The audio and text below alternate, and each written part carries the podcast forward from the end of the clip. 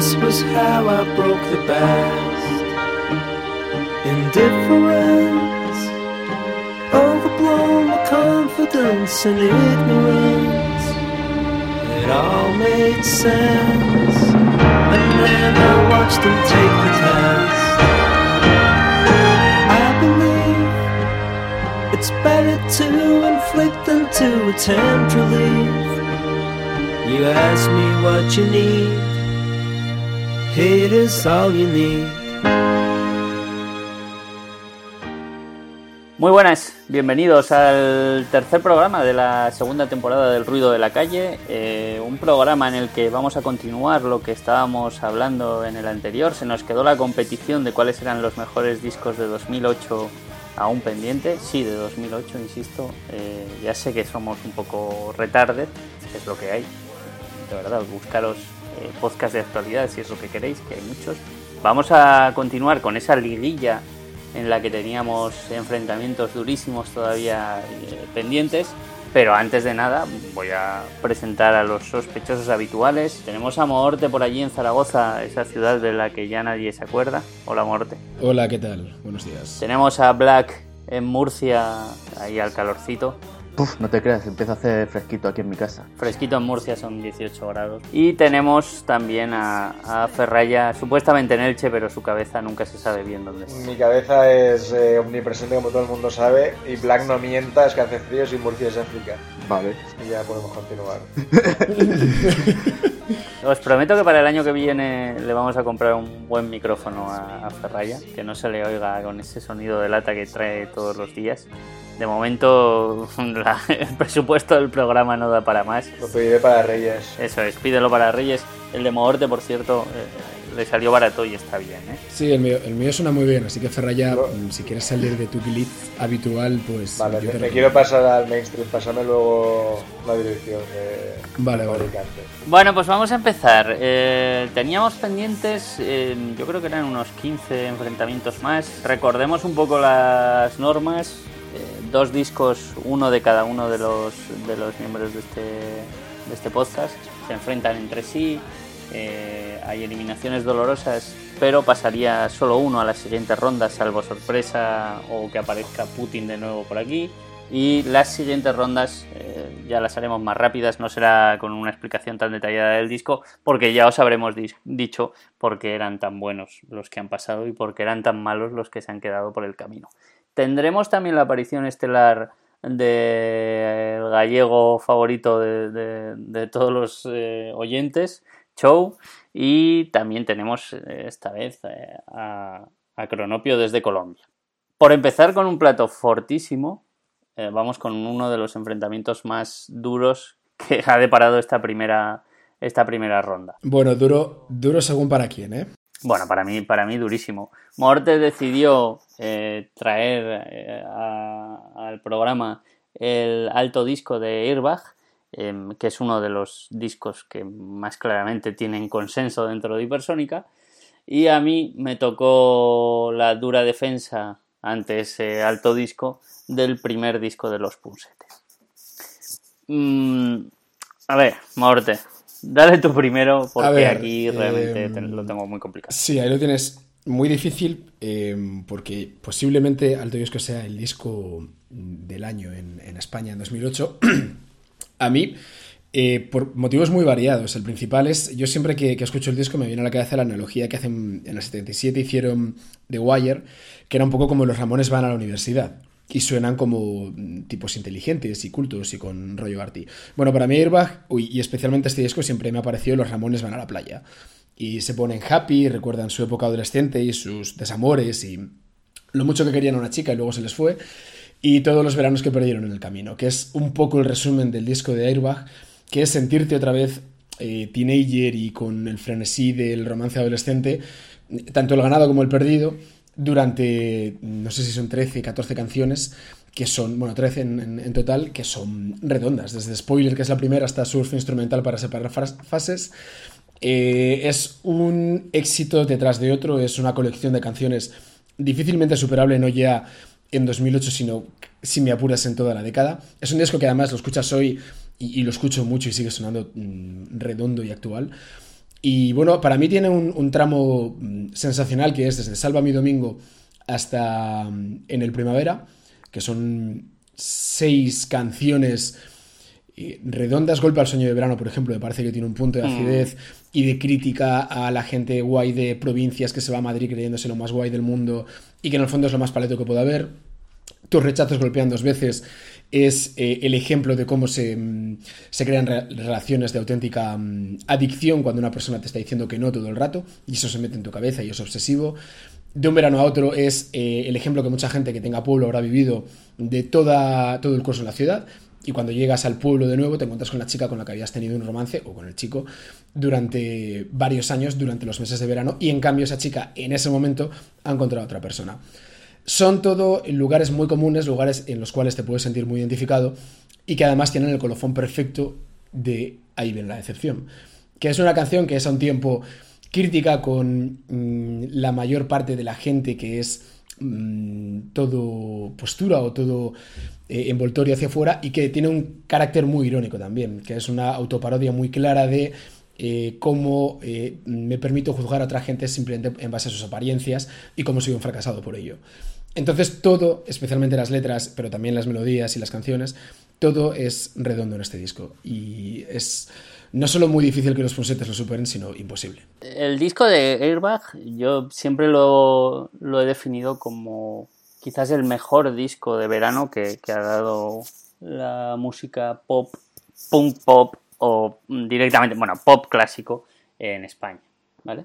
No hay, no hay en español un disco tan de verano que, como el de Airbag y bueno, lo que decías tú, que tienen tantas cosas y tantos recovecos en canciones que aparentemente son tan simples que es muy difícil, muy difícil superarlo.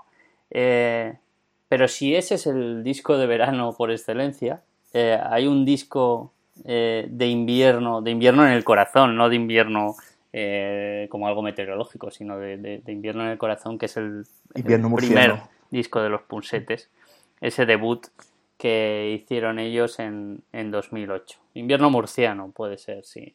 Invierno de la mente y el alma.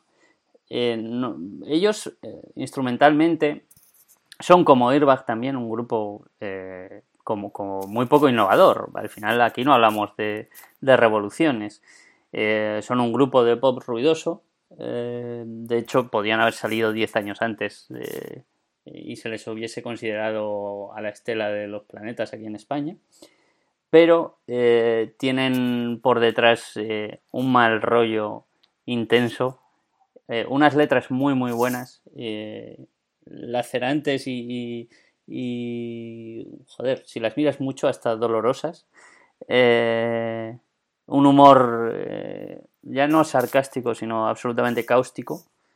Eh, y tienen eh, a la frontwoman por excelencia de la, de la música española en, en en este siglo, que es Ariadna, que es alguien que puede provocar muchísimo rechazo en el oyente, pero que encaja a la perfección en, en esa frialdad que, que el grupo quiere, bueno, yo quiero, cre- creo que quiere transmitir. De hecho, cuando han intentado ser más cálidos, como en su segundo disco, por ejemplo, eh, se les ha venido abajo eh, un poco lo, lo que, lo que eran los punsetes.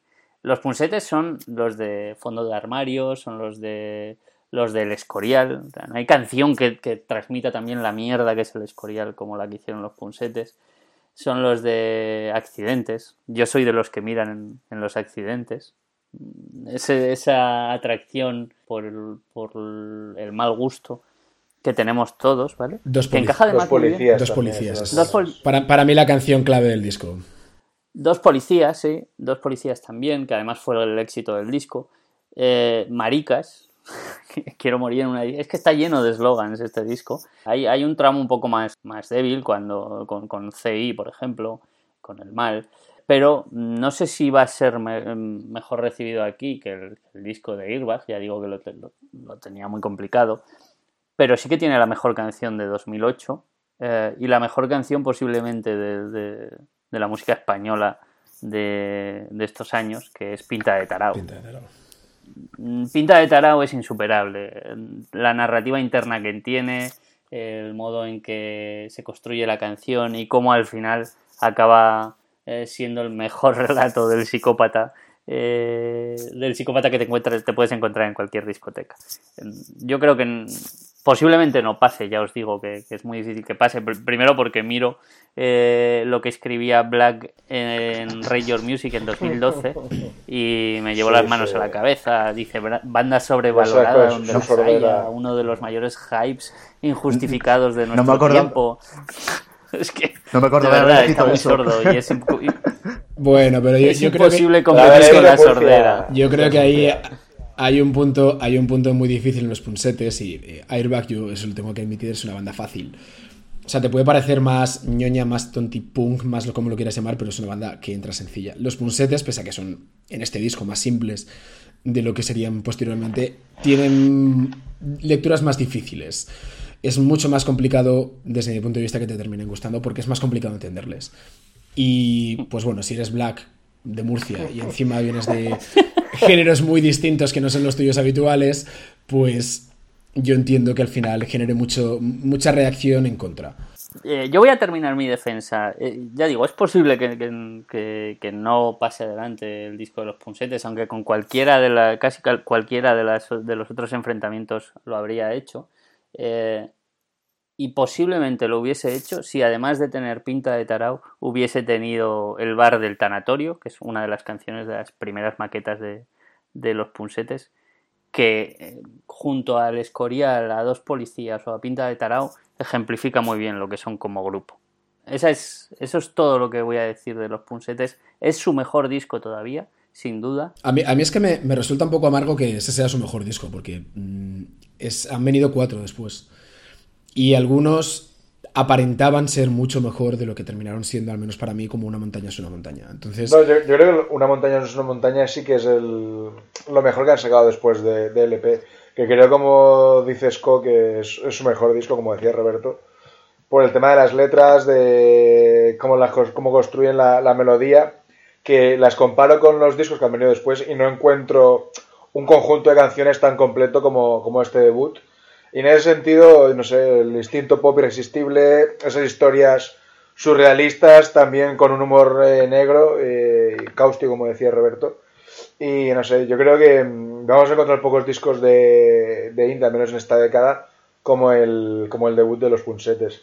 A mí no me parece tan difícil, que sea un grupo tan difícil entrar a, él, al menos a nivel, a nivel musical. Si, te pones a estudiar la lírica, pues sí que es obviamente es más complejo que, que Airbag, que es más teenager no, claro, pero, pero es, no, es, no, es, solo la música, es todo lo que rodea los pulsetes. Es la pose, el directo, es el carácter de Ariana, es es el directo, es, es, las letras incluso son hostiles, o sea, son letras mal rolleras, como dice Roberto, muchas veces.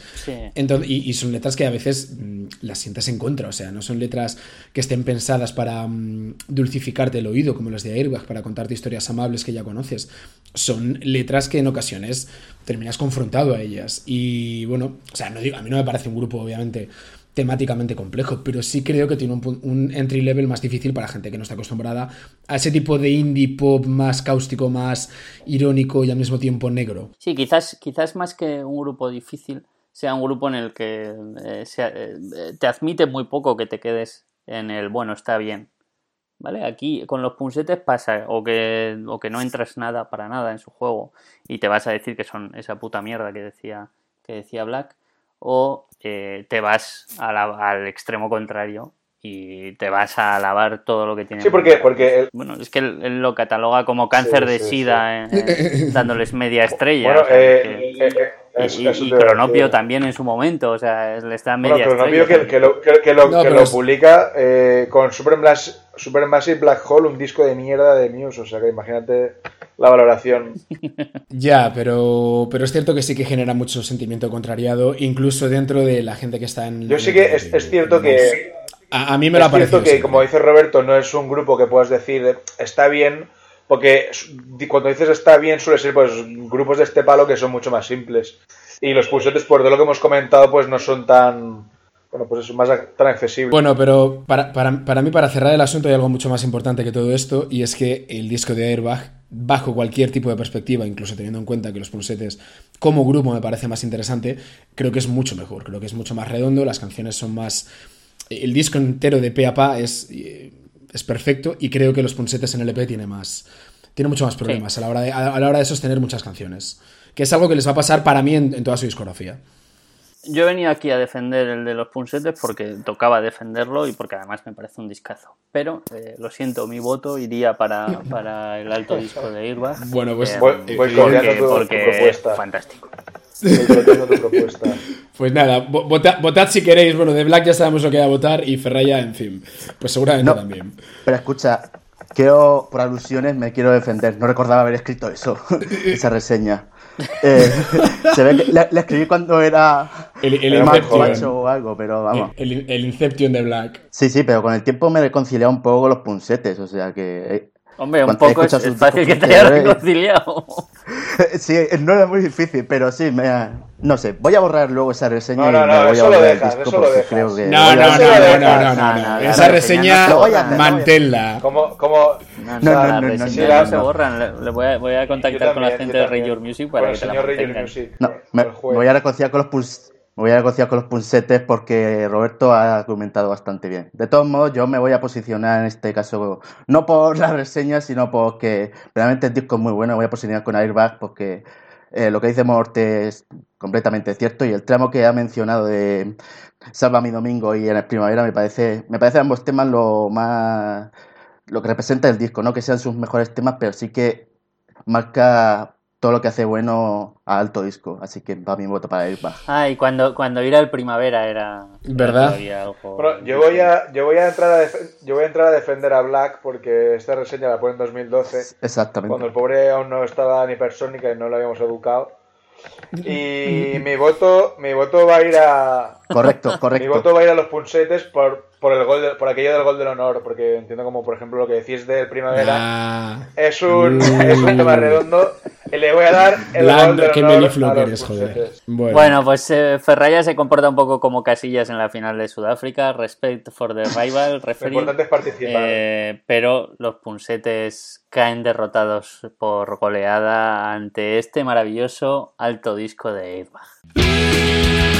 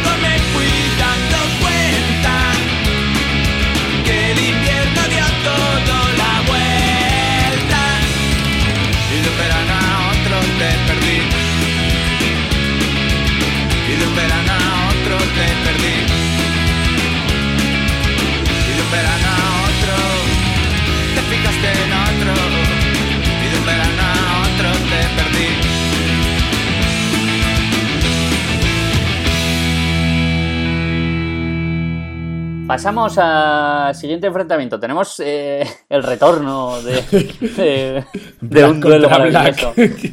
que es eh, irnos a Murcia y que Black se golpee a sí mismo, ¿vale? Black gallego Black contra Black. y... eh, Kramer contra Kramer. propuso Kramer contra Kramer, exacto, y además va a ser más Kramer contra Kramer que nunca, porque Black Gallego propuso el Insurgentes de Steven Wilson y además eh, propuso también el Watershed de Opez. Eh, tiene que defenderlo él mismo, pero creo, me, me confirman por, por línea interna, que se ha buscado cómo defender el de Opez sin tenerlo que defender él. ¿Es así, Black? Sí, sí, como sé que os gustó mi anterior duelo contra mí mismo, no quería decepcionar a mis fans repitiéndome, así que voy a traer algo parecido a, enfrentarme a mí mismo, que es traer un invitado especial, un murciano ¡Hombre! bonito bien, que es el señor Gallego Senior, Hombre. que viene a defender, viene a defender el Watershed de Opeth, así que vamos a escucharle defendiendo el disco. de las muchas cosas buenas que se podrían decir de Waterseed, quizá lo más relevante sea que estamos ante el último disco dentro de su colección que aún hace uso del death metal y de los guturales como principal ingrediente en la mezcla. Y aunque obviamente esa mirada al rock progresivo clásico que tanto les ha gustado a ellos está ahí y se deja ver bastante, aún no es el punto principal en su disco, como hoy sucede con lo que están publicando los suecos. Es un disco desde luego muy bien producido, es un disco que no se vio afectado por el cambio en la alineación que vivió la banda en aquella época.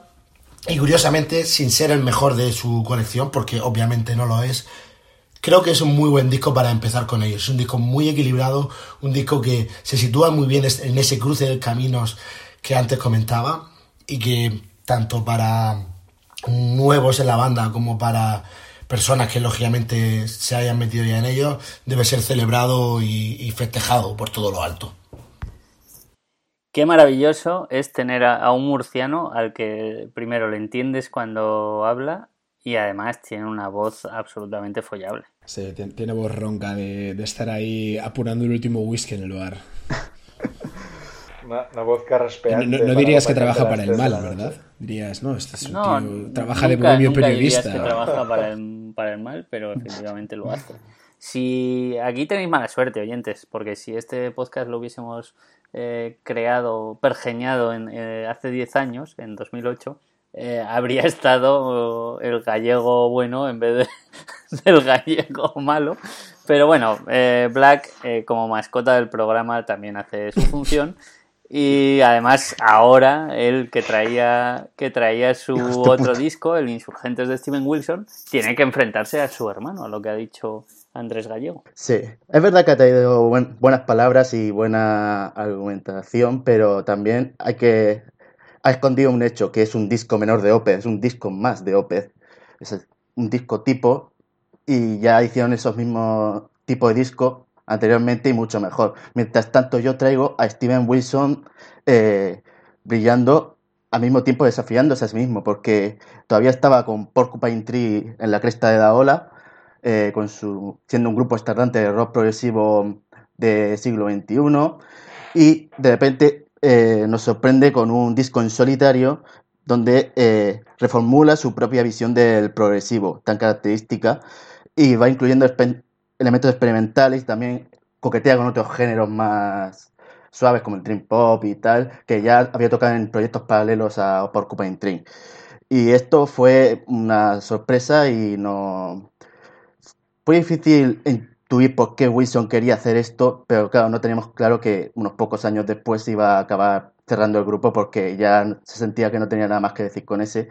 Y, sí, y ahora el paso del tiempo ha reivindicado este disco como eh, el lanzamiento de una carrera eh, que volvió a vivir una segunda edad de oro y que nos encontró un artista con muchos años detrás y todavía mucho que decir. Y por eso este disco creo que merece la victoria por encima de, de disco tipo. Bueno, de has, has defendido bastante, bastante bien ¿eh? a Steven Wilson. Tiene mérito defender a este señor, de hecho. Señor Flautas. Es, es, es difícil. Yo admito que mm, a mí Opez, contra todo pronóstico, me gustan bastante y creo que Watershed pone un colofón bastante... Estoy de acuerdo con Black en que es bastante estándar para, los, para lo que venía haciendo Opez con anterioridad, pero con Steven Wilson tengo mis serios reparos y alabándole la originalidad de meter elementos no típicos del proge en Insurgentes, me cuesta mucho. Me costó. Me ha costado en todos sus discos, sin excepción, exceptuando creo que el del Cuervo y el, y el de 2011. Y en Insurgentes me, me sigue costando bastante. Así que mi voto va a ir para Opez por que aunque se repitan, son tan consistentes en su fórmula y sobre todo viendo lo que vino después, que es de agradecer que se, mm, se fijaran a ella también en ese disco. A mí también me ha parecido un poco pesadito siempre Steven Wilson, Mr. Flautitas. También es verdad que nunca, nunca me han entrado grupos como Opeth con, Este disco y flautitas. Con sus timbres horteras. Me sabe mal porque ha venido Gallego Senior y son palabras mayores, con su voz penetrando en, en mis oídos, eh, carraspeando y celebrando el disco, como él dice. Pero me voy a quedar con Steven Wilson. Bueno, me va a tocar a mí el desempate. Sí, Me va a tocar a mí el desempate. Siempre te va a querer. Eh, a Andrés Gallego yo le quiero mucho, pero bueno, sabemos perfectamente de qué pie cojea cuando trabaja en Apple. Trabaja en el mal. Y encima, y encima ha dicho. va y se trae un disco de Opez, que es posiblemente uno de los grupos que menos me gustan a mí de todo lo que han ido trayendo Bueno, esta gente del lado emitido. sordo. Del, del lado toda la sordo. faz de Además. Steven Wilson es una de las pocas personas que, de- que- o uno de los pocos artistas que nos viene desde el lado sordo de Hipersónica que a mí sí que me han encajado. Yo no sé si es por la pinta, si es porque el tío eh, intenta hacer tantas cosas diferentes y difíciles y le salen a veces mal, pero bueno, aún así mantiene el equilibrio. No sé por qué, pero hay algo en Steven Wilson que hace que me caiga bien. Posiblemente Insurgentes eh, La pinta de tarao. Sí, la pinta de tarao. Quizás no, no es un disco que me vaya a poner habitualmente, como ninguno de los de Steven Wilson, pero me cae bien. Va a pasar porque me cae bien. Bueno, antes, antes de que emitas tu voto definitivo, te invito a que observes la portada de su último disco llamado To The Bone. Y si, eh, habiendo visto esa portada, aún así emites su voto favorablemente a él, pues nada. Eh, A ver, joder, si que vayas con Dios y con su por eso va a ¿no? votar a él. Tu de Bon- la, la portada de Tu de Bon es maravillosa. Roberto, no te eh, dejes o sea, no se puede ser más chungo que este tío. No se puede ser más chungo. No, pero además ese disco, en ese disco se ve que se ha encontrado a sí mismo. O sea, ¿Tú crees que se la ha encontrado o que se ha encontrado a sí mismo? Porque la miradita es chunga, ¿eh? Tú coges la portada de Tu de Bon, se la pones a un disco de Afex A ver, su miradita siempre y te funciona. Sí. Es, es un- es una portada Sí, para mirar sí, con gafas luego. 3D. Bueno, pues nada, os habéis cargado a pez, estaréis contentos. Nos hemos cargado Opeth. Lo siento, Andrés. Eh, lo siento para los dos Andrés. Mucho. Bueno, también, Eh, tampoco como comprenderás. Vamos a poner una canción de Steven Wilson, pero bueno, sabiendo que lo que duran, igual la corto, ¿eh? Tampoco, tampoco penséis, no lo, lo hemos hecho pasar, pero no- estoy a punto de recuperar los pulsetes ahora mismo, ¿eh?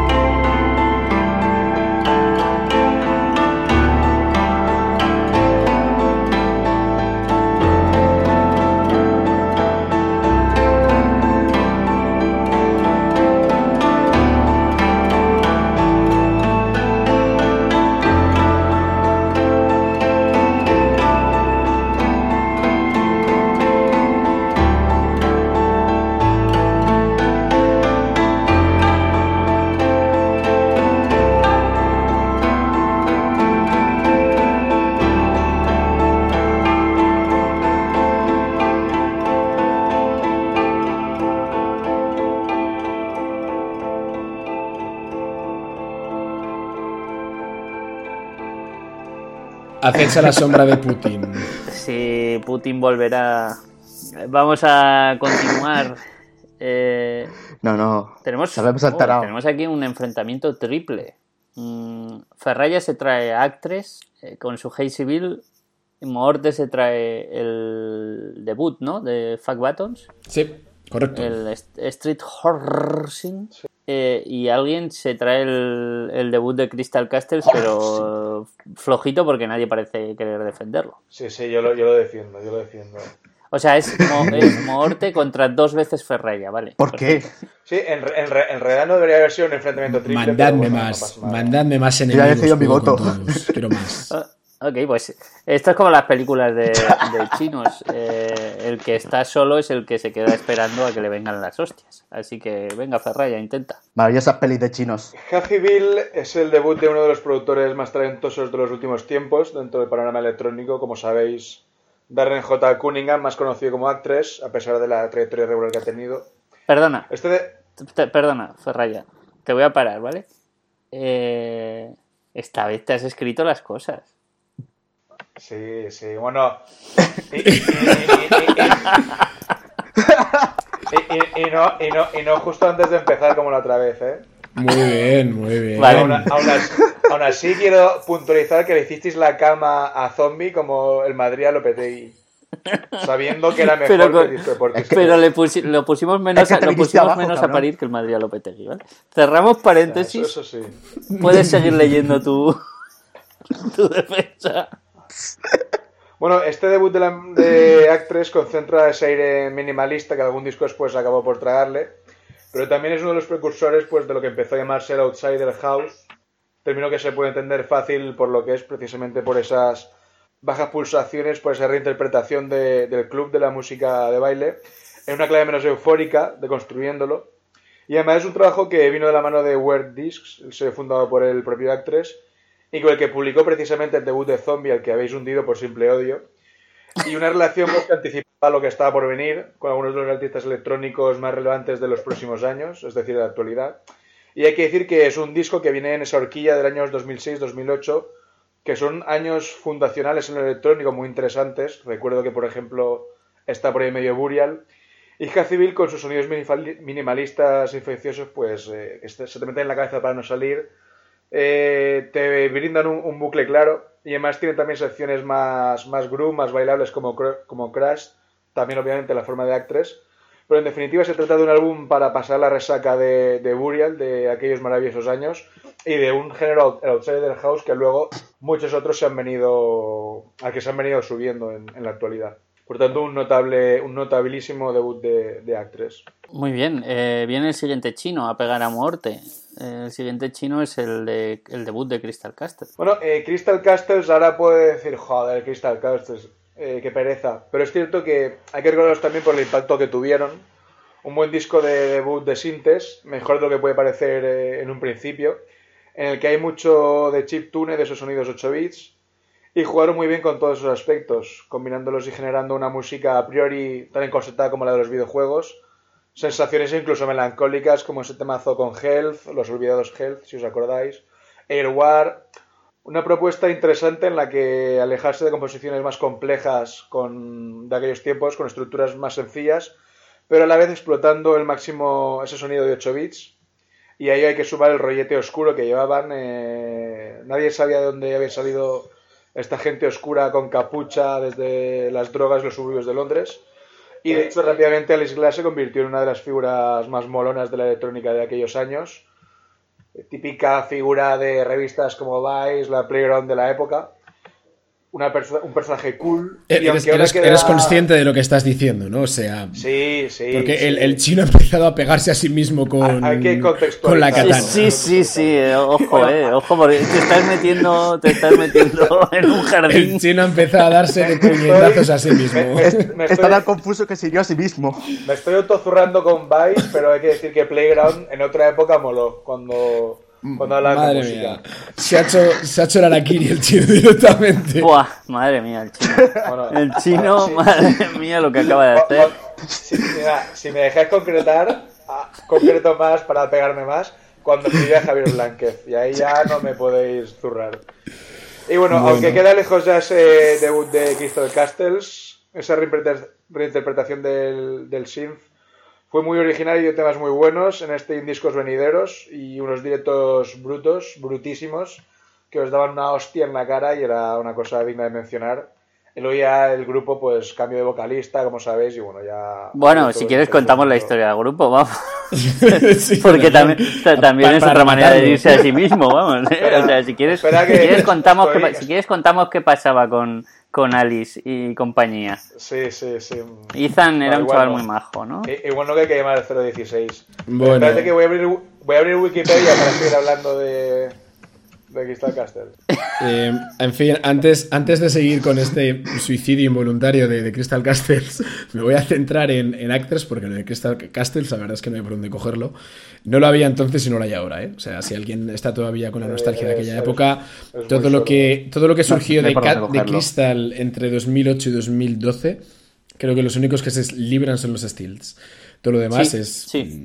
para tirarlo por la, por la borda. Bueno, eh, eso, eso, eso atenta contra Crystal Antlers. Puto sordo. Bueno, es que a esos señores también podríamos tirarlos por la borda sin ningún tipo de problema. Roberto, Roberto, dile algo, Roberto. Eh, bu- bueno, yo hoy estoy muy de tirar por la borda a la gente. Venga, a la borda.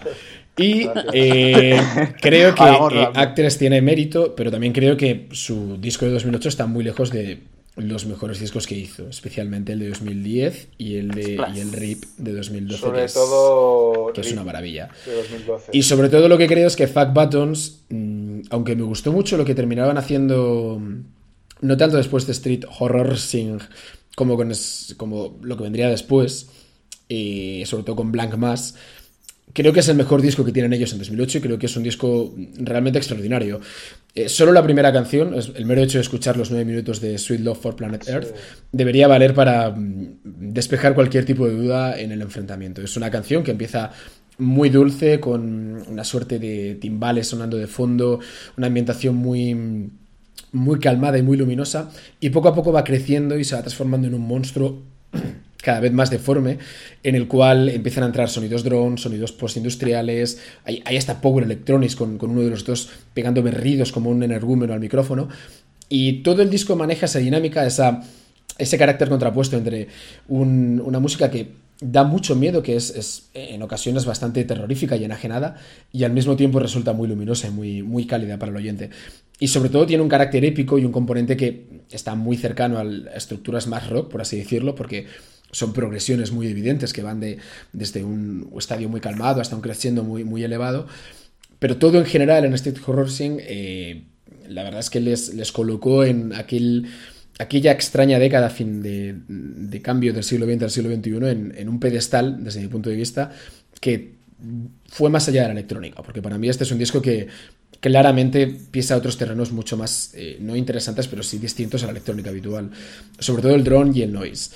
Y desde ese género, desde esa mezcla tan rara de, de elementos que ellos incorporaron a, a, este disco, lograron para mí cuadrar una de las cimas tanto del año como de la década en ese sentido. Bueno, y este- vamos, me parece mucho mejor que, que, que el debut de Actors, que estando bien, pues bueno, creo que está bastante lejos de lo que él terminaría ofreciendo. Bueno, es obvio que este era un enfrentamiento duro, durísimo y que obviamente el- el- toda persona que entra a Fat Buttons por primera vez y lo hace por orden cronológico con ese primer disco, flipa, como has dicho, pues con el tema de Sweet Love for Planet Earth. Luego hay Solemnidad con Bright Tomorrow y bueno, es, un dis- es el post-rock electrónico, ¿no? Es una maravilla de disco. Sí, sí, está, está bien tirado lo del post-rock electrónico. Y poco más que, que decir que lástima que estén parados, básicamente. Bueno, pero está Blank, Bla- Blank brutal. Mass no está parado. Y Blank, Sí, De hecho, mm, una de las cosas, una de las Sí, cosas que le pesan mucho a además. Buttons es que para mí los dos siguientes discos están muy por debajo de esto. Eh, Muy por debajo, vamos, Todo, es todo- increíble. todo el- todo el pastiche que ellos metieron aquí y que les salió gigante, en los siguientes dos discos la verdad es que se les viene el tenderete abajo de forma brutal. Y no han conseguido remontar, y no han conseguido... A mí, por ejemplo, no, no- nada de lo que ha salido de ellos me ha vuelto a enganchar como lo hizo este disco, como el último de Black Mass, que creo que tiene muchos elementos en común con, con este disco. Bueno, es obvio que John Benjamin John Power, que es el, el que está detrás de Blank Mass, parece que es el, el motor de Fuck Buttons. Yo sí que os diría que os invitaría a que volvierais a escuchar Slow Focus, porque es un disco que en su momento parecía más no, raro porque o sea, rompía no con ese post-rock electrónico, pero es un disco que con la contundencia y también los crescendos, que obviamente son menos drone, eh, sube mucho, ¿eh? No es tan Bueno, por debajo. yo- Yo como- creo que de, de verdad eh, hay que dejarla Sube, de drogas, sube. ¿eh? De verdad. Me parece bien, pero. pero- Déjala. No, si alguien de- tiene interés, El- si alguien el tiene interés en algo, yo diría Tarot Sport, que al menos ofrece y me parece que tiene eh, cosas más interesantes desde el punto de vista compositivo y desde las texturas que el otro. A mí los dos siguientes discos de, de Fuck Buttons me parecen el Celebrity de Fuck Buttons. Nah, nah. También tiene mucho de eso, sí. Tarot Sport está a la altura, ¿eh? Del debut. Bueno, Hombre, a la altura, a la altura. Bueno, pues si está a la altura del debut, eh, mal me lo pones para votarlo, ¿eh?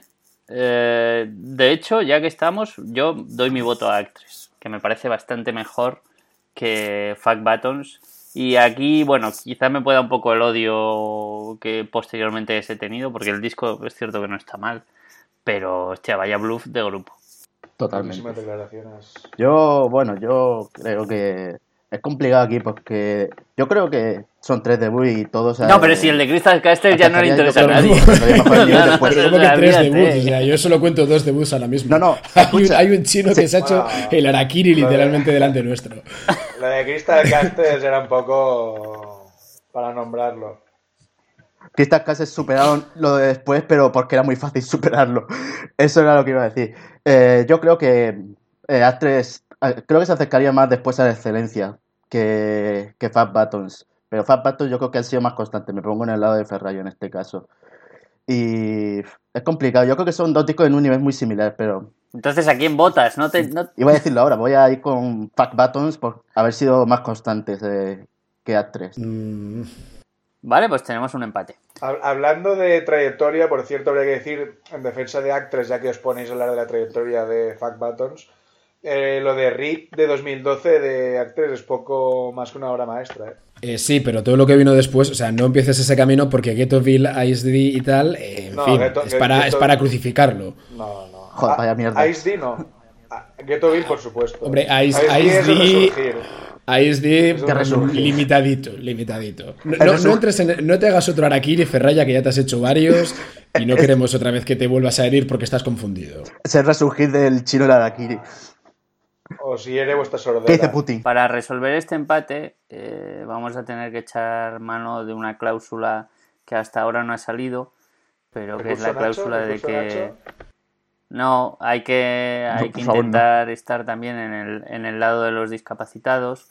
Eh, Ferraya no ha conseguido no ha conseguido meter ninguno de sus discos, si no me equivoco, ¿eh? ninguno de los discos que ha poco, un defendido. poco de calidad. Exacto. Entonces, por, por mera decencia, vamos a meter el de Actress. ¿Vale? Fuck Buttons. Eh, ¡Bien! deciden Bueno. echar un poco pie para atrás, por favor, que pase ahí la cuota, la cuota de discapacidad.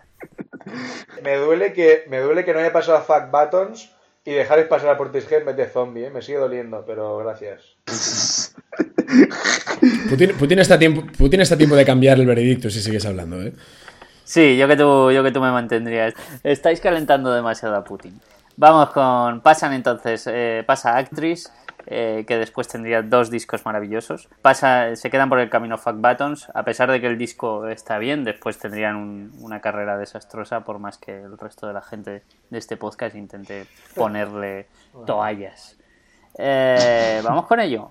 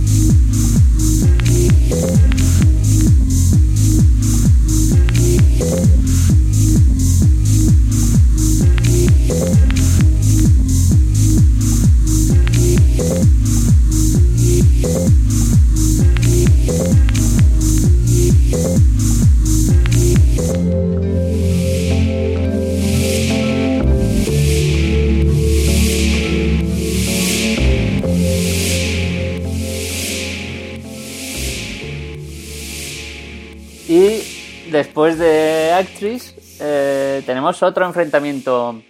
Bueno, este yo creo que, que es menos duro que todos los anteriores. Black Gallego nos trae el Saturnalia de Guter Twins y Cronopio nos trae el, el disco de madrugada, que yo creo que es el homónimo, ¿no? Sí. Entonces, espera un momento.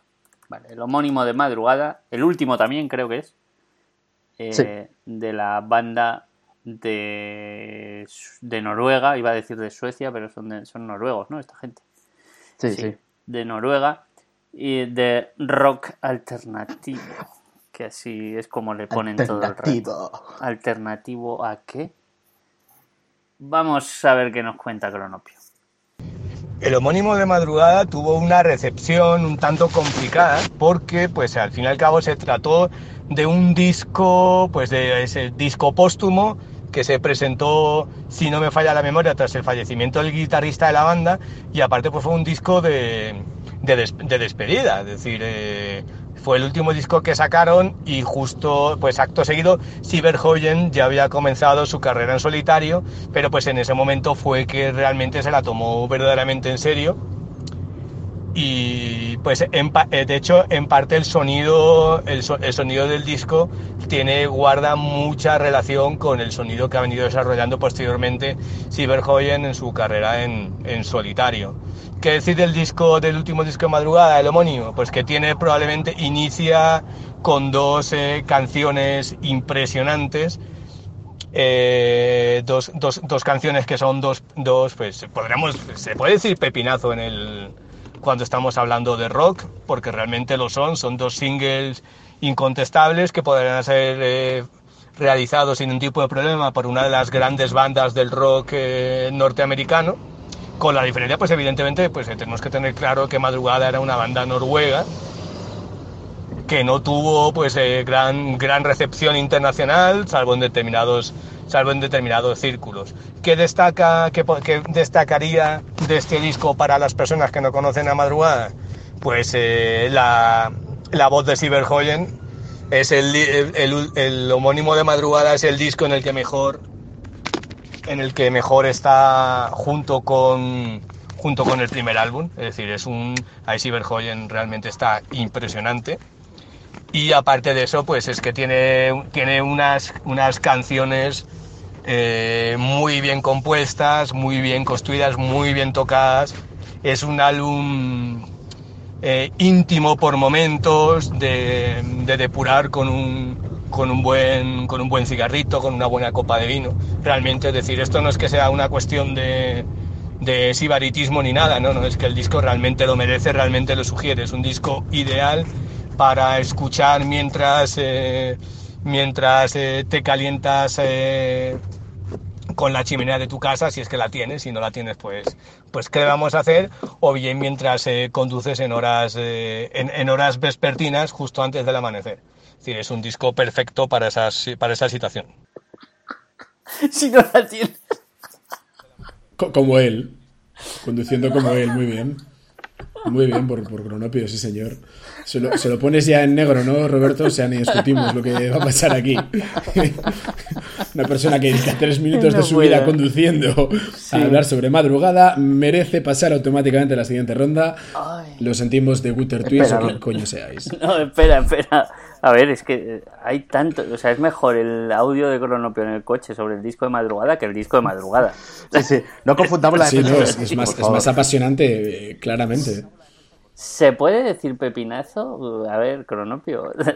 Eh, es un disco ideal para estar junto a la estufa. Si la tienes, si no la tienes, te jodes. Joder. O para conducir, o para conducir a altas horas de la madrugada. No ha especificado disco- bajo qué sustancias. El típico disco pepinazo que escuchar en la chimenea. Sí, sí, sí, vamos. Ay, Dios. Ay, eh, gran defensa de Cronopio. No sé, no sé si de sí mismo o del disco, pero gran defensa.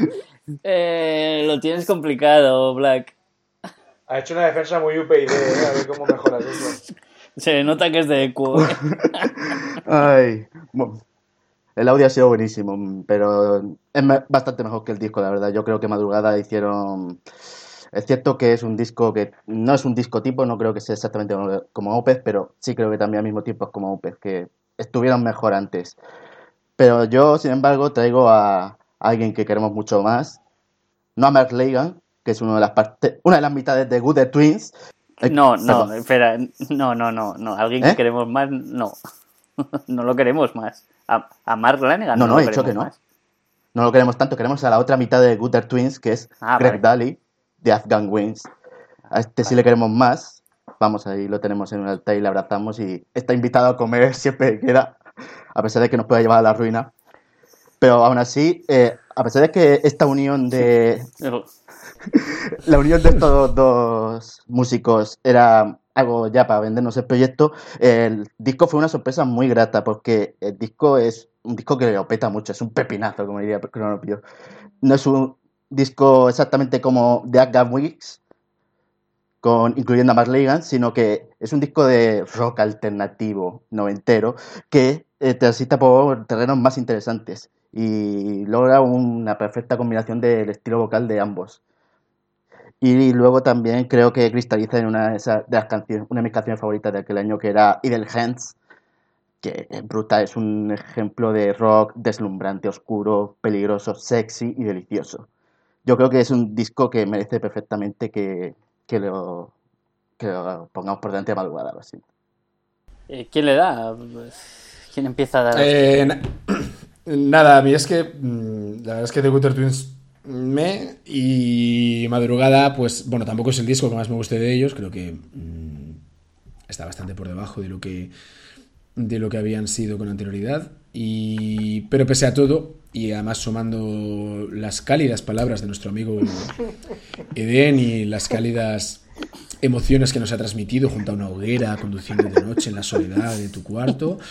Pues, no sé, me, me inspira muy buen rollo, me ha inspirado muy... Me voy a poner a escuchar el disco ahora mismo, o sea, creo que no solo lo ha vendido mejor, sino que además me apetece más escucharlo que el otro, así que yo voy con madrugada, a muerte.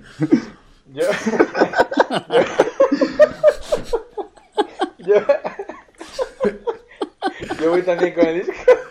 Esta noche cuando tenga frío cogeré, no, no una mantita, el audio de Cronoipe me lo pondré por encima y dormiré con él para calentarme. Ay, qué placer acostarse con, con el audio de Den. Eh, yo me voy a quedar también con madrugada. Eh, me ha gustado mucho el, el concepto de discos de chimenea. Y me voy a trinchar, me voy a trinchar un cerdo para, para celebrar este, este discazo. Un cerdo se trincharía fácilmente Greg Dully cada día. ¿eh? Está Sí, gordo el Dully Se cabrón. los trincha, vamos. Como- El cabrón está gordo, gordo. como una nutria. ¿Cómo le amo yo a Greg Dully? Los Afghan, y, eh, son uno de los mejores grupos de los 90, con, con muchísima diferencia además. Eh, Twilight Singers también han tenido bastantes discos muy buenos, pero aquí en, en el de Gutter Twins hay un problema. Gordo, no es Greg Dully. Eh, Es el señor que todos sabemos. es, es el otro señor, es Mark Lanigan. Que hay que joderse, qué pesado es Mark Lanigan, con lo buenos que eran Screaming Trees y cómo ha metido toda su pezuña, en todo disco que ha metido su pezuña, cómo lo jode, ¿eh? cómo, cómo echa todo a perder el puto pesado este, de verdad. Eh, mira, Madrugada, yo de verdad que no, no es uno de mis grupos que, joder, que diga, oh, cómo me gusta Madrugada. Ni siquiera me los pondría en mi chimenea, que yo sí tengo, Cronopio se ve que no. Eh, pero por lo menos algo bueno tiene el disco de Madrugada, y es que uno de ellos estaba muerto cuando salió. Cosa que con el de Gutter Twist no pasó. Bueno. ¿Vale? Marlanegan, muérete. No descartemos que Greg Dully se muere un momento atragantándose en un, en un asador o algo. Sí, solo tuvo una cosa buena el, el disco de Saturnalia de Gutter Twins y es que el directo que se hicieron los dos estaba muy bien, la verdad. Ahí sí, ¿vale? Ahí alguien hizo que Mark no pusiese toda la carne en el joder, solo me salen, solo me salen cosas. Toda la carne en el asador. Es que os, os ha dejado ahí, os ha dejado el, la idea macerando en vuestra cabeza y ahora solo podéis pensar en fuegos, en calidez. En Solo me salen cosas chimenea. de comer para Greg Dully. Pero, pero, pero a Greg Dully le puedes dar lo que quieras para comer. Mira, Estoy, estoy hablando y me, está, y me está saliendo sal gorda de la, de la dentadura. tío. Bueno, pasan, pasan madrugada. pasan madrugada. Solo Y porque no podemos a- decir una palabra más sobre él. Pasan madrugada, son más ágiles. Eso es. Pasan madrugada. Vamos a ver qué canción ponemos de esta gente que sea que merezca la pena escuchar en una chimenea. Un pepinazo, por supuesto.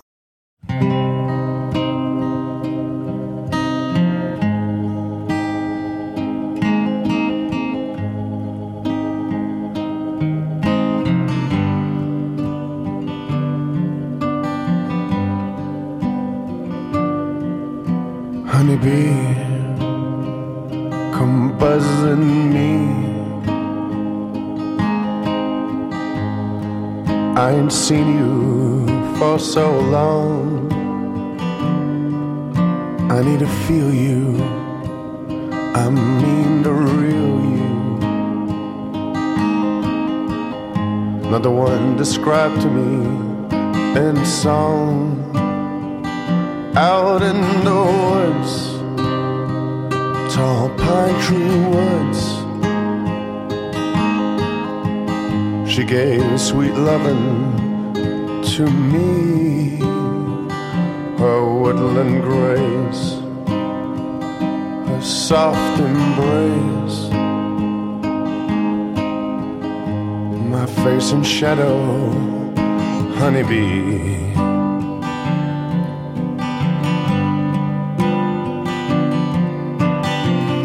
Won't you come see me in the morning? Won't you come see me late at night?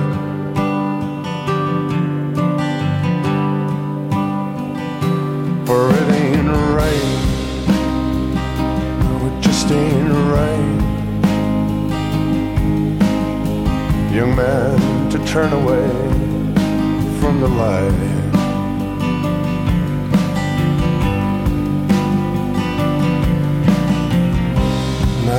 My lights are on.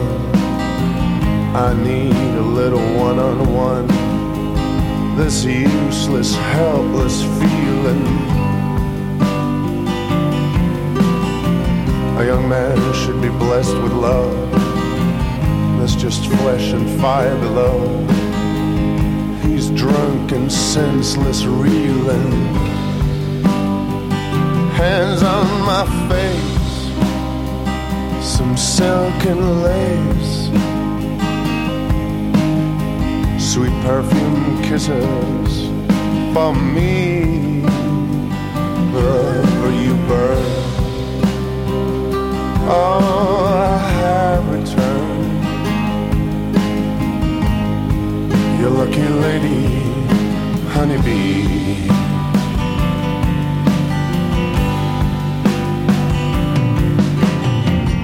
I have to leave you in the morning.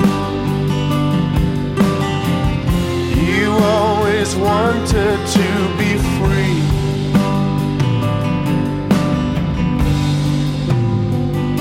Stay with me, sweet lucky lady. Don't ever leave me, honeybee.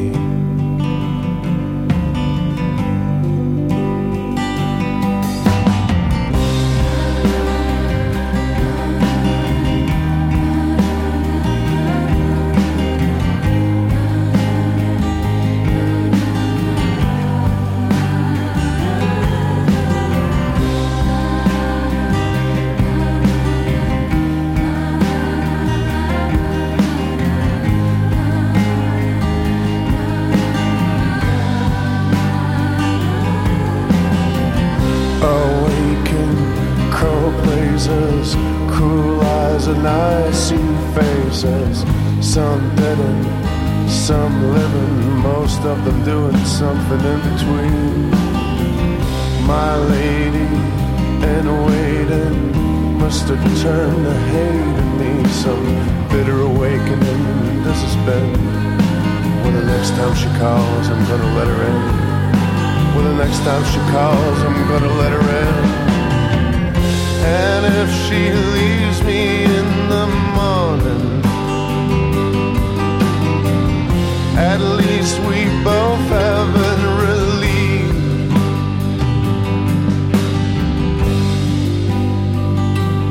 Oh,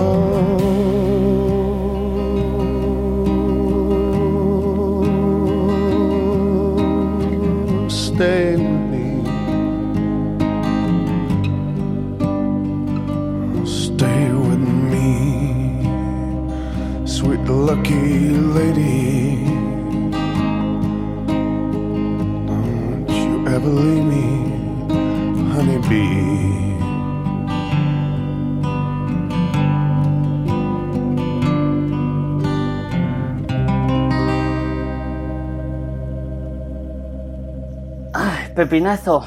Bueno, pues ahí teníais el pepinazo de madrugada. O, o lo más parecido que hay en la cabeza de Cronopio a un pepinazo. Tiene un concepto peculiar, ya, ya le iréis conociendo. Vamos con, con otro enfrentamiento.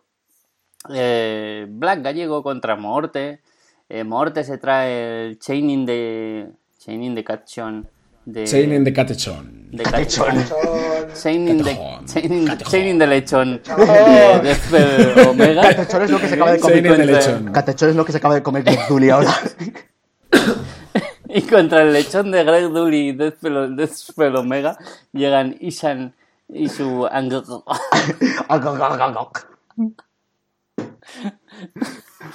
No sé, que empiece alguien. Empieza tú Venga, Black, empieza tú. como quieras. Angle. Si, que- si queréis empiezo yo diciendo que son una mierda los dos. Sí, es Vamos jodido. rápido. Ay, Bueno, venga, pues recojo yo el guante si queréis, empiezo yo. vale. Eh, a ver, es, es todo. Es complicado Deathspell Omega, ¿vale? Voy a intentar explicarlo a ver si os convenzo de algo, pero parto de la base de que Es a ser complicado, te lo voy a complicado reconocer, esto. sí. Eh, a ver, eh, para empezar, Deathspell Omega es un grupo que tiene ciertas obsesiones relacionadas con el satanismo, la tradición judio-cristiana, la Biblia y demás. Y figuras relacionadas con el escatolo- con la bíblica escatológica, que no es escatología de lo que todos tenemos mm, pensando ahora mismo en la mente, sino del fin del mundo. Bueno, pues el catejón, este, el lechón del que hablamos, es eh, una figura bíblica del cristianismo paulino, que es la corriente del evangelio, del evangelio de San Pablo, que previene la llegada del anticristo. Estoy El a álbum- punto, estoy a punto de, que- de echarte, ¿eh? espera, espera, espera, que viene lo mejor.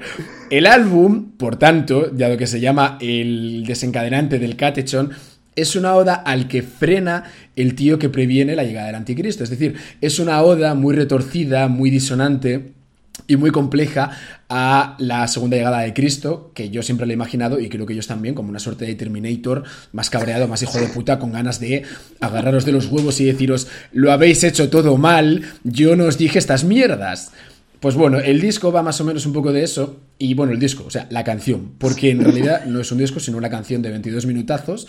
Que es eh, la sublimación de todo lo que han hecho Deathspell Omega durante sus últimos 10 años. Hay violencia sonora, hay un montón de experimentación. O sea, Peña que le mole mucho la vanguard y la vanguardia metalera mm, va a fliparlo por aquí. Hay secciones muy complejas y hay, bueno, lo que caracteriza fundamentalmente a Deathspell Omega, que es disonancia y muchísima más disonancia. Eh, para mí la pieza es, porque es una pieza más que otra cosa, es, eh, es abominable y al mismo tiempo es fascinante y es eh, mezcla y creo que ejemplifica muy bien, aunque no se les entienda nada porque a ratos además cantan en latín, ejemplifica muy bien el conflicto guapo. entre lo sacro, guapo. lo sacro y lo Qué violento guapo. el existencialismo filosófico y es una apología muy clara del fin de los tiempos y una dualidad entre el bien absoluto, eh, que sería Dios, y el mal absoluto, que es Satán, y en el que ganaría Satán.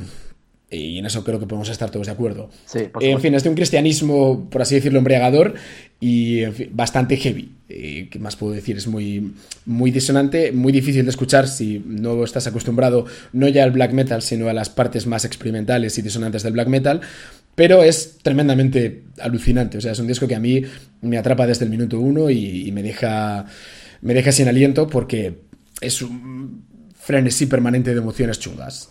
Y ya está. Eso es lo que. Bueno, sí, tenía por aquí apuntada una cosa. Por favor. Eh, para mí es como convertir la película Apocalipto de Mel Gibson en un disco de 22 minutos. Es follar. Básicamente, básicamente. Es que con eso ya es un- difícil no votarlo, Además, ¿eh? un Mel Gibson enajenado y, y- y fuera Sí, de sus cabales y obseso en su integrismo ideológico. O sea, es todo eso hecho disco. Black. Imaginaos a Mel Gibson borracho y antisemita hecho disco. O sea, Bel Gibson de diario, ¿no? Sí, Sí. Black eh, intenta hacer una frase de estas de, de película que compita contra eso, que con el que el disco de, de Isan compita contra la que ha dicho Morte de, Pues, de, de los amigos de Pues- Despel Omega. pues curiosamente yo tengo la teoría que probablemente sea incorrecta de que el disco se llama Ang L, Ang, porque creo que Isan es fan de, de Ang Lee, es fan de Tigre y Dragón y por eso quería hacerle un, un disco homenaje a Ang Lee, o eso, o es fan del Hulk de Eric Bana, pero bueno. Eh, el caso es que eh, quería decir, como contrapunto a lo de Despel Omega, no creo que sea tan redondo como ese pedazo de película que es Apocalipto. Creo que es un, eh, es un trabajo más experimental y creo que a veces no termina de funcionar la, la bizarrada que se montan. A veces funciona y cuando funciona es muy bueno, pero también creo que es más irregular. Mientras tanto, el de Isan creo que es un disco brillante y un hito en la carrera de, este hombre que había chapado ya Emperor, había dejado atrás el truismo y las movidas de black metal noruego, se desligó de toda esa peña rara y, muy loca y decidió explorar sus ambiciones, eh, jugar con, los, con su metal extremo y con las ambiciones progresivas que tiene y entrega esta obra que es seminal e imprescindible. A día de hoy sigue siendo mi disco favorito de, de en solitario, porque creo que tiene un sonido propio y es muy sólido y rotundo en general. Y además eh, está cuidadísimo en la producción, hay detalles exquisitos en, en las composiciones y las piezas están muy bien tocadas, muy bien realizadas y tienen muy pocos puntos que flaquee. Y aparte es un disco de 47 minutos que en un disco de metal extremo progresivo se agradece. Pero no tiene a Cristo llegando de los muertos y agarrándolos por los huevos y cortándolos. Eso no lo tiene. Bueno, eh, cuidado No. con lo que decís, no sé que nos vayan a denunciar los abogados cristianos, como Willy Toledo. Eh, yo de Omega eh, preferiría que cantaran en sánscrito más que en latín. Pero bueno, estoy a favor de que nos extingamos, así que con el satanismo siempre, y en este caso con Despel Omega y la venida del macho cabrío. Sí, es una putada que mejor que el disco que más le gusta eh, a Black de Isan es el que se vaya a caer por los bordes, pero ante la llegada de nuestro señor eh, Terminator es imposible. O sea, viva el lechón, chaining the lechón. Es que es Joder, imposible. cantar en Sí. latín, tío. es que es imposible.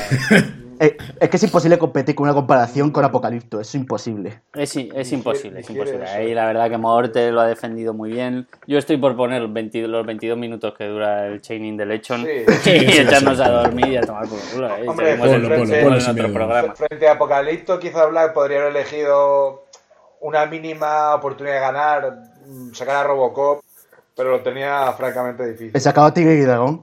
Estaba complicado. Tri- Tigre y Dragón mal. Eh, ¿Cómo que mal? Viva, viva el lechón. Son hostias chinas. Os, os dejamos, no sé, eh, con, con 30, 30 segundos de- del disco. Porque cualquiera pone algo de, de esta gente. Eh, os vamos a dejar con el punto en el que cantan en latín. O no, o vete a saber.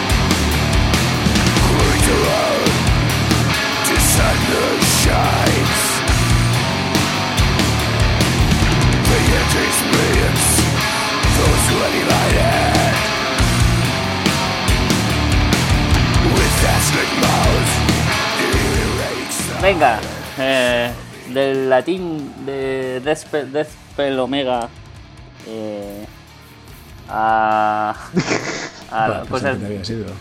¿Qué? Que No sé, no sé cómo- sido. Sí, me he ido un poco, me he caído. No sé cómo seguir además después de esto. Después del después de la venida de Jesucristo. Yo es que estoy por un... Oye, quedado- es el mejor disco ya, nos vamos, ¿no? Lo dejamos quedado- aquí. Te has quedado conmocionado. Sí. Eh, vamos a ver, eh, siguiente enfrentamiento, Ferraya contra mí. Bien. Mm. Eh, Ferraya que viene de ganar su primer partido en, en esta ronda. crecido, Y veremos si es el único. crecido. Eh, puede que sea el único porque se trae el visitor de los dodos eh, y lo va a enfrentar al mío de Nouns, el, el primer disco largo que en realidad es el segundo de No Wage. Venga, Ferraya. Bueno, pues. Has ganado. sí. Porque además hay que decir que las mejores canciones de No Age están en, los EPs, como todo el mundo sabe. Bueno, eh, The Dodos es otro grupito, como no, en este puto año 2008 de folk. Afortunadamente no solo folk. Y bueno, eh, nos hace una idea de lo que pegaba aquellos años con el rollete este del indie folk y movidas varias, como vimos con Fleet Foxes, Chad Van Galen y algún cojo más. Y bueno, es un, un disco que está bien, eh, un disco notable, en el que el dúo estadounidense pues se apunta a las canciones desde un espíritu no tan folk, que es lo que siempre me ha gustado de, de Dodos. Desde un punto de vista más rockero, de más empuje, al que suele acostumbrar el, el coñacito a veces del folk. O más bien lo que entendemos por, por, es- por este género. a base de guitarras acústicas y ritmos que van más creciendo, pues de dos van sacudiéndote poco a poco con tempos rápidos, en lo que a veces metían, incluso a veces metían la guitarra eléctrica donde no lo esperabas, sin abusar de la fórmula, para que tuviera un mayor efecto dentro del disco y no fuera pues siempre el ABC ¿no? dentro del álbum. Y bueno, es un disco construido de una forma muy inteligente por esa contención cuando entran, por ejemplo, con, con la, con la eléctrica. También tiran de mandolinas o ukeleles, como, como le gustaría a Rem. No, no sé si es mandolina ukelele u otro artefacto guitarrístico de, de las Islas Bahamas. Son Pero mandolinas. Dos mandolinas, serán, también hay secciones de viento. E incluso se atreven con un slide en Paint the Rust. eh, y como vemos en algún tema después, hay trazas de ese blues muy interesantes. Así que creo que este trabajo, se trata de un trabajo disfrutable, con una gran sección final, y que culmina de forma brillante con The Season y su pequeña explosión. Así que bueno, es un disco y un grupo que excede en lo folk y que dentro de lo que son los grupos que utilizan este género para estiarlo un poco más, pues me parece de lo más interesante que hubo en 2008.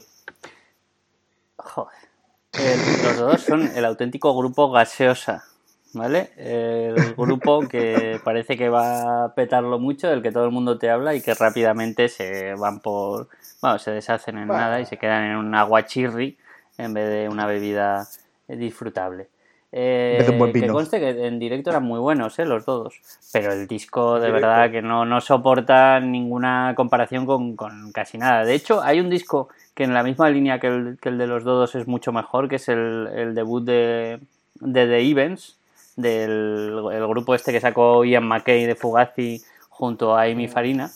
eh, Ah, hostia, sí. que va en este rollo también de folk enérgico y tal, mm, mucho mejor. Em, Visitor está bien, sin más. Es que ya lo has dicho tú. Es que va- vienes defendiendo flojito a, a los dodos. A ver, no quiero Luego que se le quedan puedo todos los discos fuera, pero si es que defiendo con una, es una obra maestra, pero no. Es que no lo es, exactamente. No lo A ver, es. tienes, digo, tienes por que darle literatura. Pues si hubieras dicho que cantan en, yo qué sé, en Punjabi, Claro, pues no, a lo mejor te lo hubiéramos comprado, pero no lo has dicho. Tendría- No lo has como, dicho. Como, como no habréis escuchado el disco, tendría que haber dicho que cantaban, pues eso, en chino mandarín o yo qué Claro, sé. pero Claro, ¿quién o lo va a sea, averiguar? folk- ¿Quién lo va a averiguar? Folk con doble, Bueno, pero- con doble batería de chino mandarín, de puta madre. Pues, de puta madre, pues, Eh, para adelante. un, Disco de un disco de folk que está bien, tal, folk enérgico, bueno, está bien. Pues tío, no, o sea, no es, no solo, no solo, solo está bien, bien, sin más, sino que además llegan los No Age y se sacan un disco de ruido, pop, que mola, y les pasa por encima. Ya está. O sea, todas las canciones, una a una, les van pasando por encima a los dodos. ¿Y eh, dónde están los dodos ahora? ¿Dónde están? ¿No están? ¿No están siguen, sacando, siguen discos. Descubrí que ha sacado disco este año. Pues, Claro, Sí, no estaba mal, ¿eh? No estaba, no estaba es del todo mal. Y que, y que puede no estar mal, ¿eh? Puede no estar No, mal. no, O sea, es que ni lo has escuchado, tío. perfecto. Si el, si el- si el Visitor, Sí, sí. si el Visitor tenía sus cosas, ¿vale? Estos tíos se han sacado muchos más discos, ¿eh? Luego, joder, que dieron mucho la chapa. Eh, Un año después ya se sacaron otro. Joder, Sí, no, creo que llevan más, 5 o son 6. muchas más. nada, olvidaos, los dodos, mal.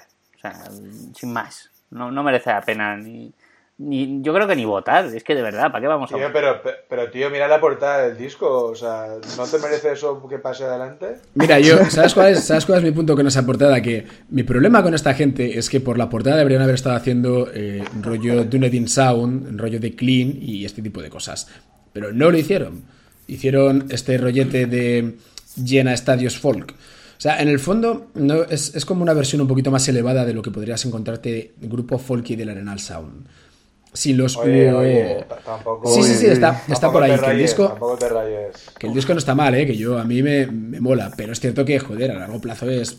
pues, A ver, es un pues, disco vale. para escucharlo y ya está. El resto de la discografía. Bueno, ya está, pues pasa. No Para escucharlo ya está pasando. Eh, Bueno, de hecho, bueno, lo, único- pero- lo mejor que eh, tienen es que, es que lo mejor que tienen los dodos son las baterías y no tienen nada Sí, que, hacer ante la batería de No Age, que es como si coges a, a yo que sé, a un cavernícola cualquiera y se empieza a dar de golpes contra las paredes con su cabeza para hacer ruido. Esos son No Age.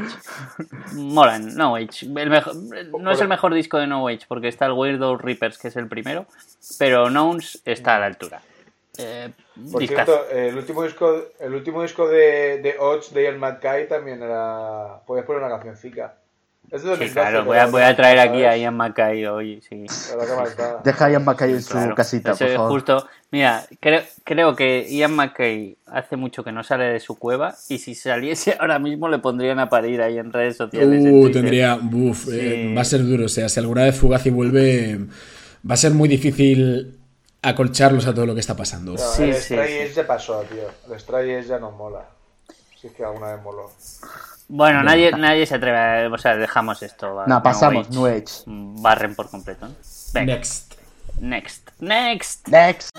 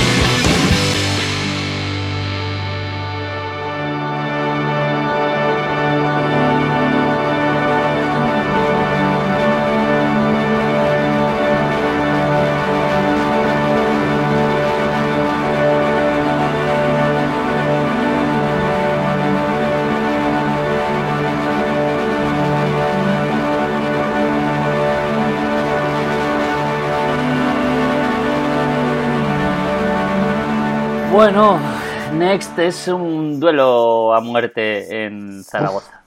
Sí, es Moorte contra Moorte defendiendo dos discos muy Moorte.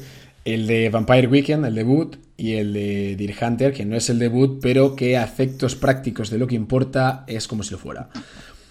Eh, bueno, elegid, ¿por cuál queréis que empiece? ¿Vampire Weekend o Hunter? Lo que tú quieras. Ya ves, yo creo que está todo muy claro, pero bueno, empieza a darles, darles un poquito yo de, de amor a bueno, Deer creo que- Hunter antes de que les... Es que si empiezas por Vampire Weekend, luego les vas a, les vas a estar todo el rato comparando. Bueno, a ver, eh, Deer Hunter en Microcastle, Weird Era, sobre todo Microcastle, para mí me parece un disco e- excelente. Es, eh, hay una cosa muy, muy positiva que se puede decir de este disco, que depende cómo lo interpretara, sería muy negativa.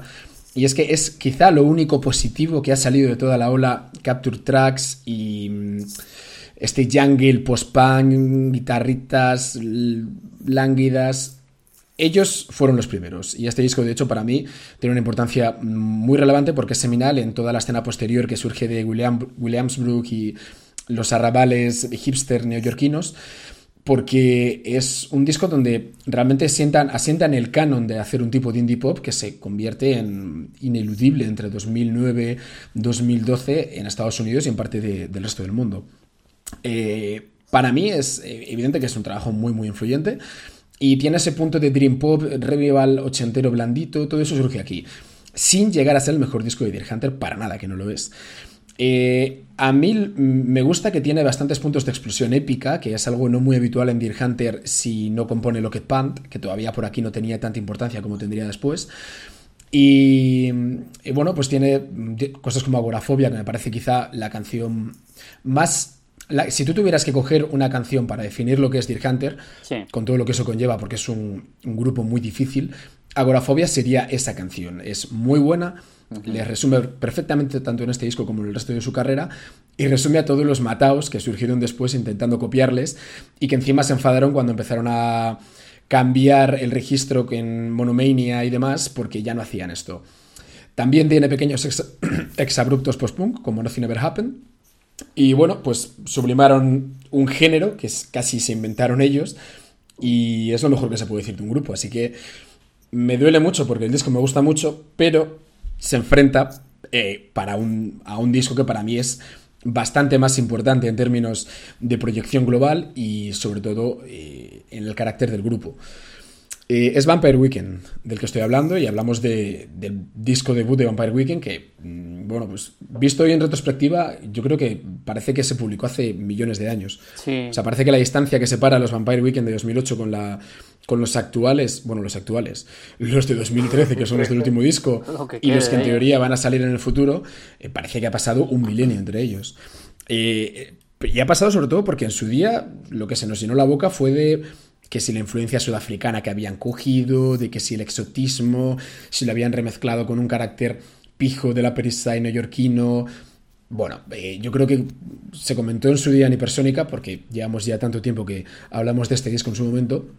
Lo que hay aquí es mucho Talking Heads y College Spirit, sobre todo con, con un filtro muy pijo y muy mm, de, de salir o de estar todavía en, en la universidad, con las chicas, con tus colegas y descubriendo un poco el mundo desde una universidad de, de la Ivy League, por supuesto.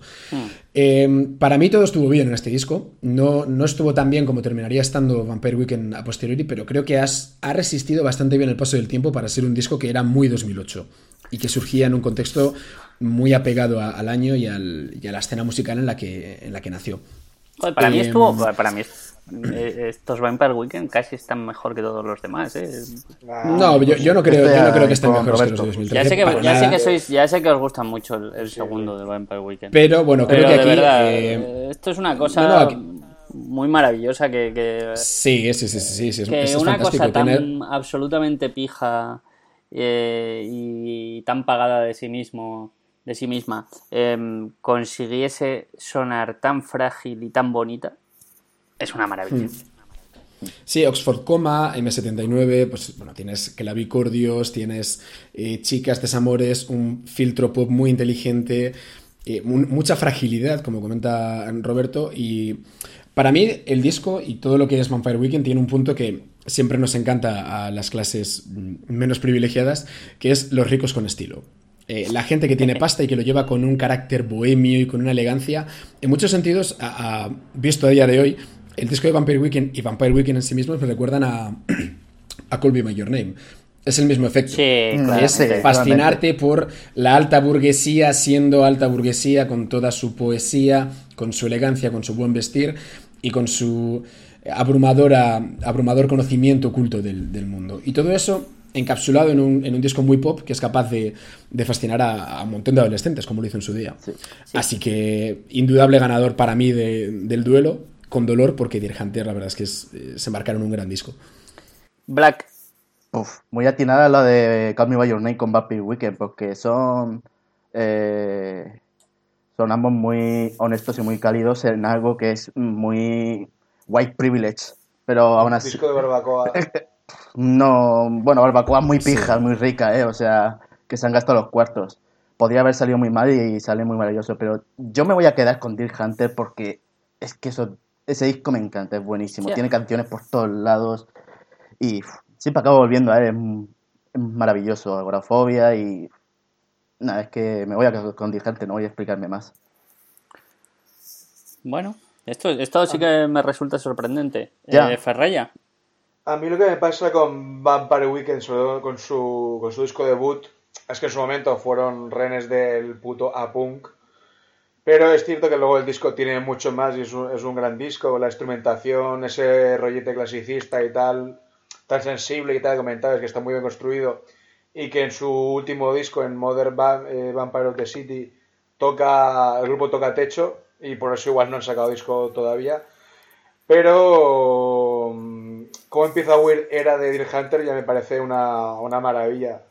Eh, eso es- ese, esa mezcla de pop lisérgico y luego las arremetidas repentinas que te mete y luego temitas como Never Stops que cuando volví a rescatar el disco me recordó mucho a aquel glorioso concierto que vimos en primavera de Deer Hunter. Qué bueno. Pero ese, ese concierto, los- ese concierto fue con monomanía, ¿eh? Sí, Sí, sí, sí, fue que monomanía. fue como monomanía, pero, pero no sé, ya te digo que, que me parece mucho más, no sé, me, me tira mucho más Deer Hunter que Vampire Weekend, que para mí Mm. siendo un gran disco, al lado de, de este doblete de Deer Hunter y, y todo el rollete que, que construyen, me parece que me voy a quedar con Deer Hunter también. Joder, Bueno. es a- absoluta sorpresa esto. Eh, yo, yo nu- yo nunca estoy sido, con- yo no fui de Vampire Weekend hasta el último disco, ¿eh? No, no, digo que, digo que vayamos a eliminar a Vampire Weekend. eh, Ya. No, hombre, Es que- ¿cómo que vamos a eliminar a Vampire es Weekend? que el duelo es complicado, Yo voto ¿eh? Vampire Weekend. No, pero Tu tú no puedes votar porque tú eres el que... Bueno, sí, aquí podrías votar. eh, porque te enfrentas a ti mismo. Claro. Pues desempatamos. Vamos, bueno, ahí ya, ya está, ya la democracia ya está, ya está funcionando otra vez. Estaba triste porque íbamos a tener que echar a Vampire Weekend, pero hemos No, hombre, encontrado no, una vamos a echar a Vampire Weekend. Em, yo estoy con Morten, que este disco de Vampire Weekend le da bastantes vueltas, enfrentado uno a uno a- al de Deer Hunter. ¿Qué, qué es lo que tiene bueno? Y a mí me encanta el de Deer Hunter, ¿eh? Y ya sabéis que, que es un grupo que, que me encanta. Y además tiene, tiene- lo mejor que tiene es que se cepilla por completo aquel horrible Cryptograms que Pitchfork eh, lo puso ahí como si fuera la octava maravilla y que era, un- era un disco ramplón. No, por eso decía que era casi el disco debut de Deer Sí, Hunter. porque no, pero claro, claro, es muy fácil, es muy ¿A fácil quitar el? Cryptograms de en medio porque no te gusta, pero es, era un disco de mierda. Eh, y Microcastle Weird era lo que consigue es, borrar por eh, aquello, convertirse en un grupo que realmente merece la pena y que luego además iría absolutamente para arriba con Halcyon Digits, Digits que, que es su gran disco, yo creo. Sí, sí, de hecho, si hubiera estado aquí ese disco, se lo hubiera, para mí se lo hubiera comido al de Vampire Weekend. Sí, pero Vampire Weekend tiene lo que os decía, lo mejor que tiene el disco de Vampire Weekend es que parece que lo- si lo tocas se te va a romper en las manos. Sí. Y a mí esa cualidad es algo que no tienen casi, bueno, hoy en día no tiene casi ningún disco y casi ningún grupo, es todo lo contrario, intentan ser eh, abigarrados y intentan sonar muy poderosos. Este no, este es un disco que suena palillos eh, puestos uno encima de otro y que si los soplas se caen. Y eso para mí es muy, muy, muy, muy guay. Yo voy con Vampire Weekend aquí, claramente. Bueno, ¿qué pasen los dos? Bueno, entonces decide Vla- Vladimir Bueno, pues- quién decide. No, yo ya voté a Deer Hunter, hay empate. Bueno, ya, ya veremos cómo lo decidimos. Esto de momento pasan los dos. Se nos va, se nos va a formar un atasco ahí en este lado de la clasificación. Pero, eh, quién sabe, quizás a medida que avance el programa encontramos la manera de, de solucionarlo.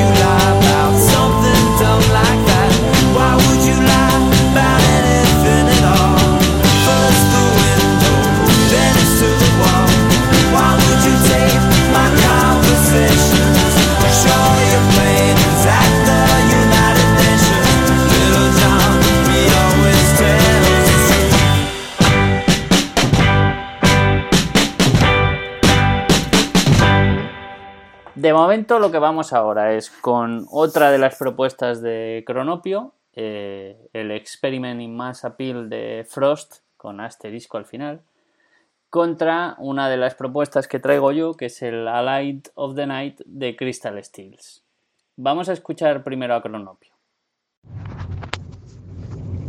Lo de Frost en el año 2008 es un tanto peculiar porque eh, venían de pues petarlo si se puede si se puede si se puede utilizar esa terminología cuando estamos hablando de rock progresivo de corte comercialoide y pues eh, fue, realmente fue un disco que pues después del éxito que tuvo Million Town pasó pues no sé si bastante, no sé, yo me, me atrevería a decir, que, a decir que bastante desapercibido a pesar del contenido del álbum que es un álbum con un potencial para haberlo reventado en esa época.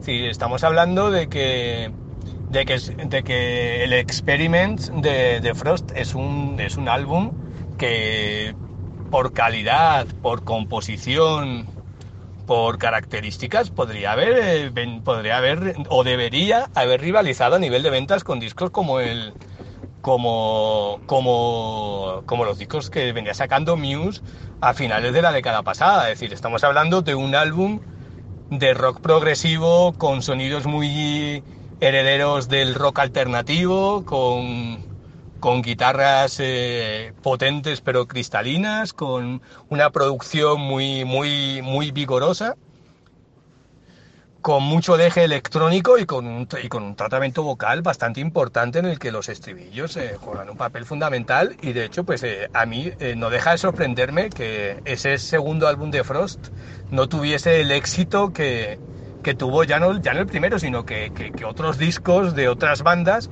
que, que, tiene- que reúnen menos méritos y han tenido mayor reconocimiento. Realmente eh, lo de Frost es incomprensible, pero pues aún así para eso estamos, para eso estamos aquí, pues como para sacarlo de, de la, del baúl de discos escondidos eh, por el desconocimiento de la gente y ahí estamos como para reivindicarlo y sirva esto como un ejercicio de reivindicación del segundo álbum de Frost. Ay, el baúl de discos escondidos.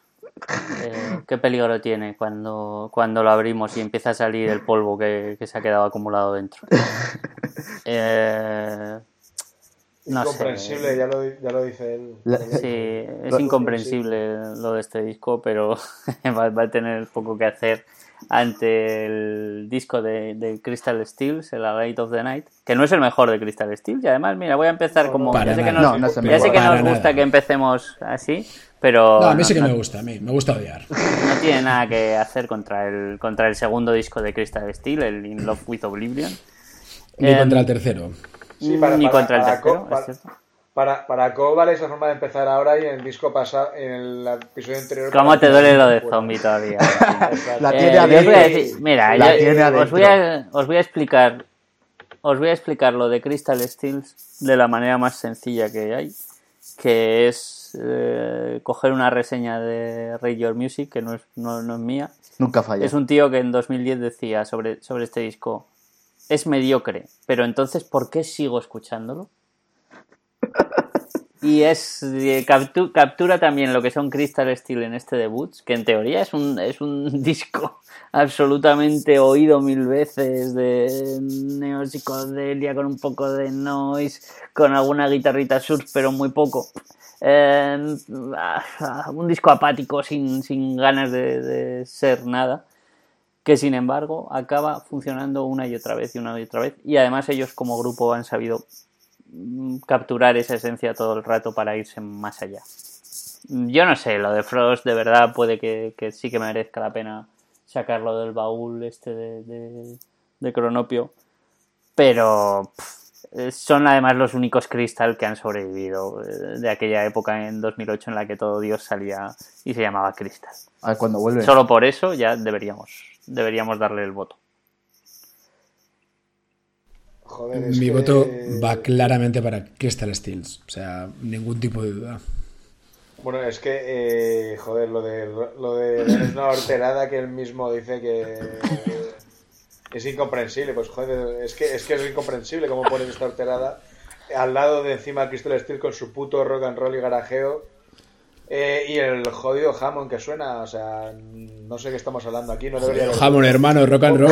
Rock and roll. ¿Me- Rock and roll, ¿Me eh. entiendes o no? ¡Viva la Velvet! ¡Viva la Velvet! Era, eh, Bueno, yo voy a decir una cosa que creo que debe, debe apuntalar la victoria de Crystal Steels y es que uno de los géneros a los que supuestamente se adhiere estos Frost con asterisco es el neopro. Fuera. Pasando. Escuchad, voy a- escuchad voy a una de las esa canciones de Crystal Steels que os ponemos para que no tengáis que escuchar más Neopro.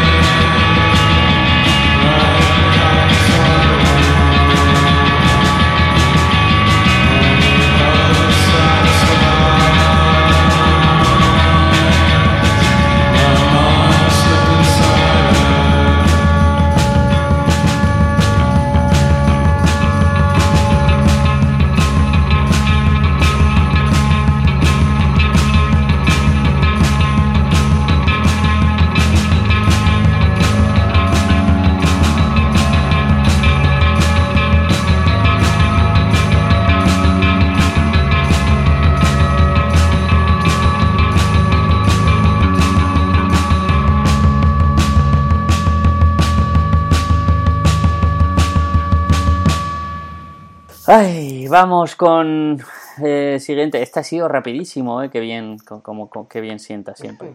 Tirar por tierra. de Cronopio. No, ahora vamos con uh, Morte y las Vivian Girls. Un caso parecido al de Crystal Steels, por cierto, con matices. Y yo Sí. traigo yo traigo unos murcianos y no son ninguno de los gallegos. Traigo a Klaus Ankinski con Tu hoguera está ardiendo. Los otros murcianos bonicos. Eh, bueno, pues si quieres, empiezo yo. Y lo hago siendo consciente de que va a ser una tarea un tanto difícil. Porque Vivian Girls aquí lo que hacen es mm, recuperar el garaje punk de toda la vida. Mm, Creo que la canción más larga que tienen son 3.34, pero es la excepción. La mayor parte de las canciones están por debajo de los dos minutos. Canciones muy rápidas, con una producción muy lofi. Armonías vocales femeninas, eh, cierto a los 60s, pero ante todo ruido, ruido, más ruido y dulzura pop. Eh, lo que siempre ha caracterizado, al menos desde mi punto de vista, Vivian Girls, es que tienen una dulzura bastante inusual dentro de los estándares del garaje barrio bajero y del lofi, que en 2008 la verdad es que se agradeció bastante, incluso desde la portada tenía un punto naif eh, que se muy bien a lo que luego encontrabas en el disco. Y poco más que decir, es un disco que es un caramelo y es, es un caramelo pues similar un poco a lo que pueda ser Airbag, que es un caramelo muy tontipunk, por así decirlo, esto mucho más lofi, con un carácter mucho menos veraniego, es un disco más de recogimiento interno. Y, y bueno, muy bien, si estás acostumbrado y si te suelen gustar discos de punk y discos de pop lofiero, pues Vivian Girls en 2008 lo hicieron muy bien. Pero, y ya adelanto yo el pero, ni es su mejor disco, ni, ni competir contra Klaus Kinski es fácil. Sí, es cierto. No es su mejor disco porque el mejor disco sería, yo creo, Ser de Joy. Ser de Joy, pero con 2011, mucha diferencia. Con mucha Sí, diferencia. sí. Sí, Eh, aquí lo que hay son Vivian Girls, eh, bueno, eh, la, la maqueta, ¿no? La maqueta de Vivian Girls. Eh, Sí, que tiene una cosa disco, buena, tiene una cosa buena este disco de Vivian Girls, que es luego ponerlo ante cosas que han hecho ellas eh, fuera del grupo, eh, como la Sera, eh, como lo The de. Frank- Girls. lo de Franklin Rose. Bueno, Dan Dan Girls a mí me gustan mucho, ¿vale? Y creo que tienen, tienen comparten mucho el espíritu de Vivian Girls. Pero otras cosas como la Sera o, o lo de Franklin Rose eh, se ha vuelto todo como mucho más lujoso e insoportable. Y Sí. tiene, tiene una cosa muy buena, que es colocar esto junto a- a- al disco de Best Coast, a cualquiera, al primero, por ejemplo, y darse cuenta de por qué Best Coast era tan mala como decíamos. ¿Vale? Bueno, es que Bueno, eh, y- 2008 y- también es cierto que hay una con- concatenación de discos mierder. eh, hay discos muy buenos como los que ya- ya hemos hablado, pero salen cosas en esta época dentro del indie pop que nos los venden como si fuera la reencarnación viva de, de Lennon y en fin, son eh, realmente espantosos. Como Beast Que por, Coast, que es una por cosa que no que por intragable. cierto, Frankie Rose, que estuvo un año también en Crystal Steels. Sí, sí, de hecho es que hay toda, o sea, casi Vivian Girls y- y Crystal Steel son el epicentro del bien y del mal de aquella época. ¿eh? Todo, todo lo bueno y todo lo malo sale de estos dos grupos.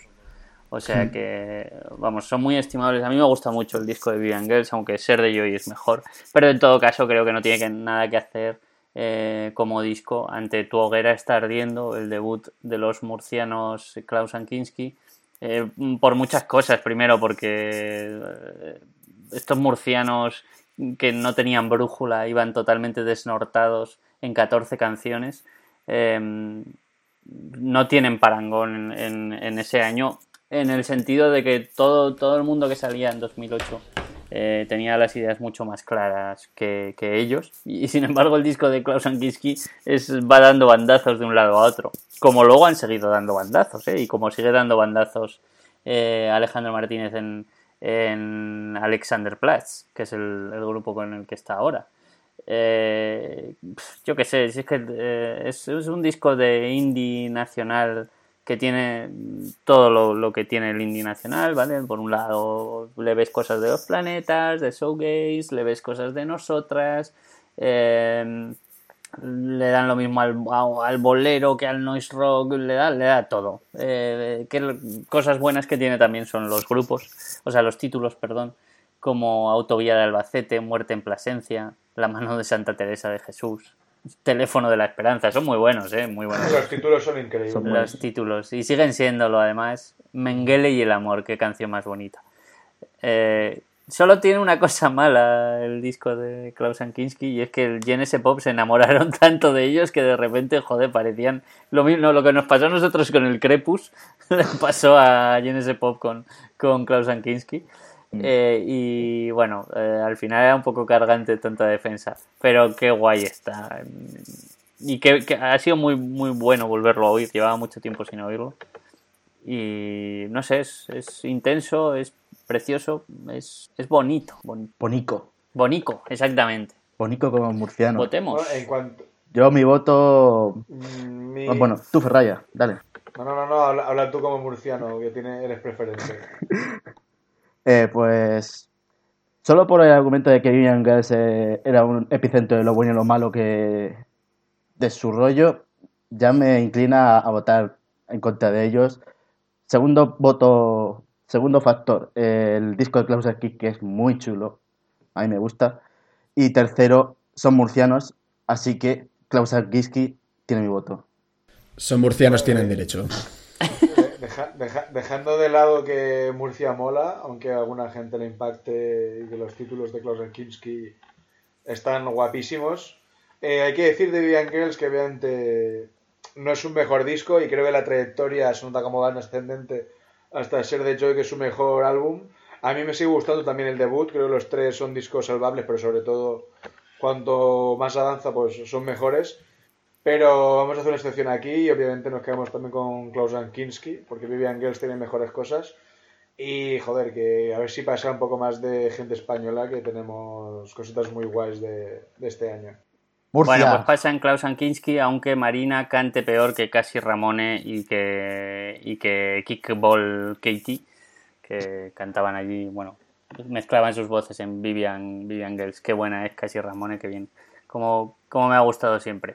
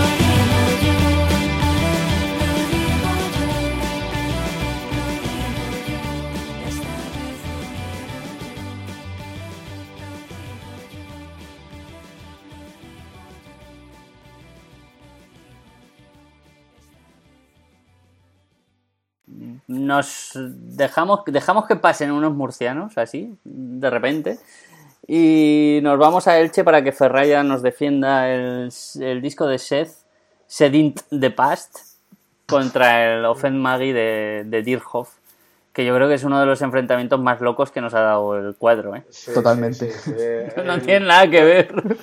El sorteo, el sorteo tiene estas cosas locas de discos que no tienen ni puto sentido. Pero bueno, esto es hipersónica y todo es posible. O era hipersónica. Bueno, eh, el debut del germano Shed, como buen alemán, pues se nota mucho la huella en ese tecno cerebral. Con arreglos además muy de los Kraftwerk del Tour de France, de su último trabajo. Y bueno, eh, Seth combina el dub con sonidos más tranquilitos con los que vendría después, que llegaría pues con a bombo seco con tecnazo. Y aquí en este debut pues se presenta de una forma más minimalista, con un ambiente tecno más amable y accesible. Eh, de hecho recomiendo que lo, que lo escuchéis porque sorprenderá. Y después llegaría el tecno, pero este es un debut de, que puede sorprender eh, a quienes entraron directamente por la parte de- del bombo de tomo el lomo clásico del tecno. Y en Sein the Past eh, te en sonidos suburbanos, también tiene esas secuencias ambientales de 8 minutos, con un olor semi-espacial, por lo que el disco tiene pasajes realmente buenos con ese aire urbanita, que, que también es una cosa que eh, suele pasar mucho en, en productores alemanes y sobre todo los que están afincados pues, un poco en Berlín y demás, ¿no? por la importancia que tiene para la electrónica. Y luego pues también hay temas más fuera de órbita, más experimentales, como Strange, que a mí me parece un jodido homenaje a Axel Foley de Super Detective en Hollywood, porque bueno, parece incluso un sampleo muy loco. Pero bueno, es un tema muy bueno que hasta el final del disco. Y bueno, os encomiendo a, a que lo escuchéis porque es un ambiente tecno de calidad, eh, puro sello de calidad alemana, nada que ver con, con Merkel. Y nada, pues es un, es un gran disco de, de debut. Y poco más que decir, la verdad. Que sepas que cuando se empezó diciendo que sepas que cuando se empezó diciendo que tenía una clara influencia alemana y que por tanto ya sabíamos a qué atenernos. Yo he pensado en otras cosas. Yo no he pensado Y tampoco en eso. Reconozco, Cuidado, reconozco que si esas otras cosas hubieran salido a la luz, tendría mi voto, pero como se ha quedado a medias, pues nada. Sí, yo no os voy a dar mucho la chapa con el Offen Maggie de Dirhoff, porque además, bueno, eh, defender a Dirhoff frente a unos alemanes es un poco. Eh, Dirhoff son el grupo eh, de música experimental que mejor vais a escuchar de toda la década, de, de- de finales de los 90 hasta ahora, ¿vale? Son experimentales, pero eh, absolutamente escuchables, llevan el pop dentro, y por mucho que hagan tengan este rollo arty y de, de- deslomar las canciones y convertirlas en algo diferente a lo que seguro que tenían en la cabeza, eh, siempre tienes ganchos donde estar. No es Free and Opportunity, que es el disco más accesible de ellos, pero Offen Maggie sigue un poco la línea del disco de- de- que salió el año anterior, además, en en 2007 salió Free and Opportunity. Em, con muchas, muchas grandes canciones. ¿Qué es lo que pasa? Que nunca me acuerdo de ninguna con ellos. Eso es maravilloso porque Pero- tienen pero tantos estribillos problema, ¿eh? metidos en todos lados. Eh, sí, Pero porque es es que- el grupo este que te saca un disco al año, joder. O sea, es difícil Claro, la no, pista. no solo te sacan disco al Bueno, año, sino que que este además. año ha sacado eh, disco. eh, no sé, ¿eh? pero bueno, que no El solo te sacan sacaron. un disco al año, sino que además sus canciones tienen como 20 estribillos metidas Sí. dentro. Sí, Eh, mucho, con lo cual, bueno, giro, sí. mucho, mucho giro. Eh, Son hay, que guays. decir, hay que decir que al señor que organizó este, al que sorteó las bolas en las urnas, debería haber puesto a Crystal Castle con Shed para que pasara Shed en este enfrentamiento tan loco como las canciones propias de Derhoff. O sea, que has traído a Crystal Castle solo para poder bueno. hacer un enfrentamiento en el que ganase tu disco, ¿no? Madre mía. Bueno, Para votad, rayar. Yo lo puse, yo votad lo si puse queréis. y la, y la mano invisible del mercado se comió mis deberes. Es el mercado, amigo. Bueno, yo, yo voy a sorprender con esto, pero me voto a ir para Alemania. Generalmente mis votos Voy a sorprender, dice, como si no hubieses votado a Hitler tampoco. Claro, o sea, generalmente mis votos siempre suelen ir a Alemania en todo tipo de circunstancias, pero en esta eh, más aún. A mí Dirhaf me parecen un coñazo. Son muy pesados, sacan disco todos los años, siempre cuentan lo mismo. Macho, a vuestra puta casa. Eh, el señor este alemán me gusta porque es frío, es... Pues si no has eh, escuchado. Que sí que lo escuchaba, hombre, a Seth, está de puta madre. de toda- Desde pequeñito yo con Seth ahí en la cuna estaba ahí, ahí, ahí, con su mic- microtecno y tal. Muy bien. Además la portada es un árbol y todo. tiene un aire a Primera Guerra Mundial que me mola, así que nada, voto para Seth. La portada Y- es un árbol, yo creo que no, no hay mejor argumento. Sí, la portada, la portada es un árbol, pero tiene este toque de colorido muerto. Me, me- me ha gustado, me ha gustado. Y sobre todo me ha gustado lo que ha dicho Ferraya de que tiene un toque urbano, como si alguna música electrónica tuviera un toque rural. Pero bueno. Em, Este lo tiene, este tiene un árbol. solo, por, solo, solo por ese gran detalle voto por La ser y sí. por, porque alguna vez nos deleite con algún, algún disco rural. A ver qué tal sale. Lo más rural que vas a ver es el árbol de la portada, diría yo, ¿eh? Pero bueno, no estoy de acuerdo con lo que has dicho de, de que Dirkus son unos pesados. En esta vida hay que ser de Dirkus, por norma general, pero claro, No, no, no, no, vaya, uf, son unos pesados muy grandes. Mal. Sobre todo ahora, ¿eh? O sea, ahora, es- este disco es de una época en la que hacían discos más completos. sí, sí, sí. Sí. Ahora, ahora son, hay que se han puesto muy pesados. Ya se veía que Ferraya, ¿tú, tú qué quieres? ¿Que cambie mi voto o algo? o qué? No, no, no, no. De- no, Ma- ma- de todas con Alemania maneras. Yo, yo, yo con Alemania y el nazismo siempre. De todas maneras, yo creo que después de la defensa del disco urbano, del único disco urbano que nos va a traer Ferraya en su vida, yo estoy a favor de que pasen ser. Eh, bueno, venga, vamos a dejarle. Es que además, los discos de Ferraya solo, solo los estamos pasando porque en plan palmadita. también cabe decir que tu defensa la has puesto un poco más a Dirkus ahí, en plan, no me acuerdo de ninguna canción, eso ya me ha venido abajo. Y lo bueno que tiene ese... Bueno, pero es que son si- así. Si nos ha escuchado el disco, si nos ha escuchado el disco, como, como vosotros no habéis escuchado el de Mountain Goat, sí, que sabéis que era mejor de Chad Van Galen, Si le- pero pasó A lo he ver, escuchado no, no, no, no, yo ahí no he mentido, pero joder, no he mentido, pero sí, es cierto, nunca me acuerdo de ninguna canción de ellos. Del Freedom Opportunity me acuerdo más, pero porque eran mucho más pop, sin más. Eh, pero de este y del siguiente, que me gustan los dos mucho, no me acuerdo, es que no me acuerdo de ningún Pero es, título. que, pero es que es normal lo de Deer Hop, joder, que sacar un puto disco. Venga, año. Hop a la vía, si ya está, si ya lo habéis dicho. Y Nos quedamos con el árbol. Y rompiendo una lanza... Electrónica, electrónica bucólica de rollo urbano, esa cosa que- novedosa que nunca habéis escuchado. En 2008 se inventó la electrónica en la ciudad. Yo quería añadir, Vamos con si se puede, que Sed tiene este rollo que si has estado la Capitán que ya se escucha el disco. Y vamos, te puedes imaginar ahí en todo el meollo y pasando Gaspar Noé por ahí filmándolo todo.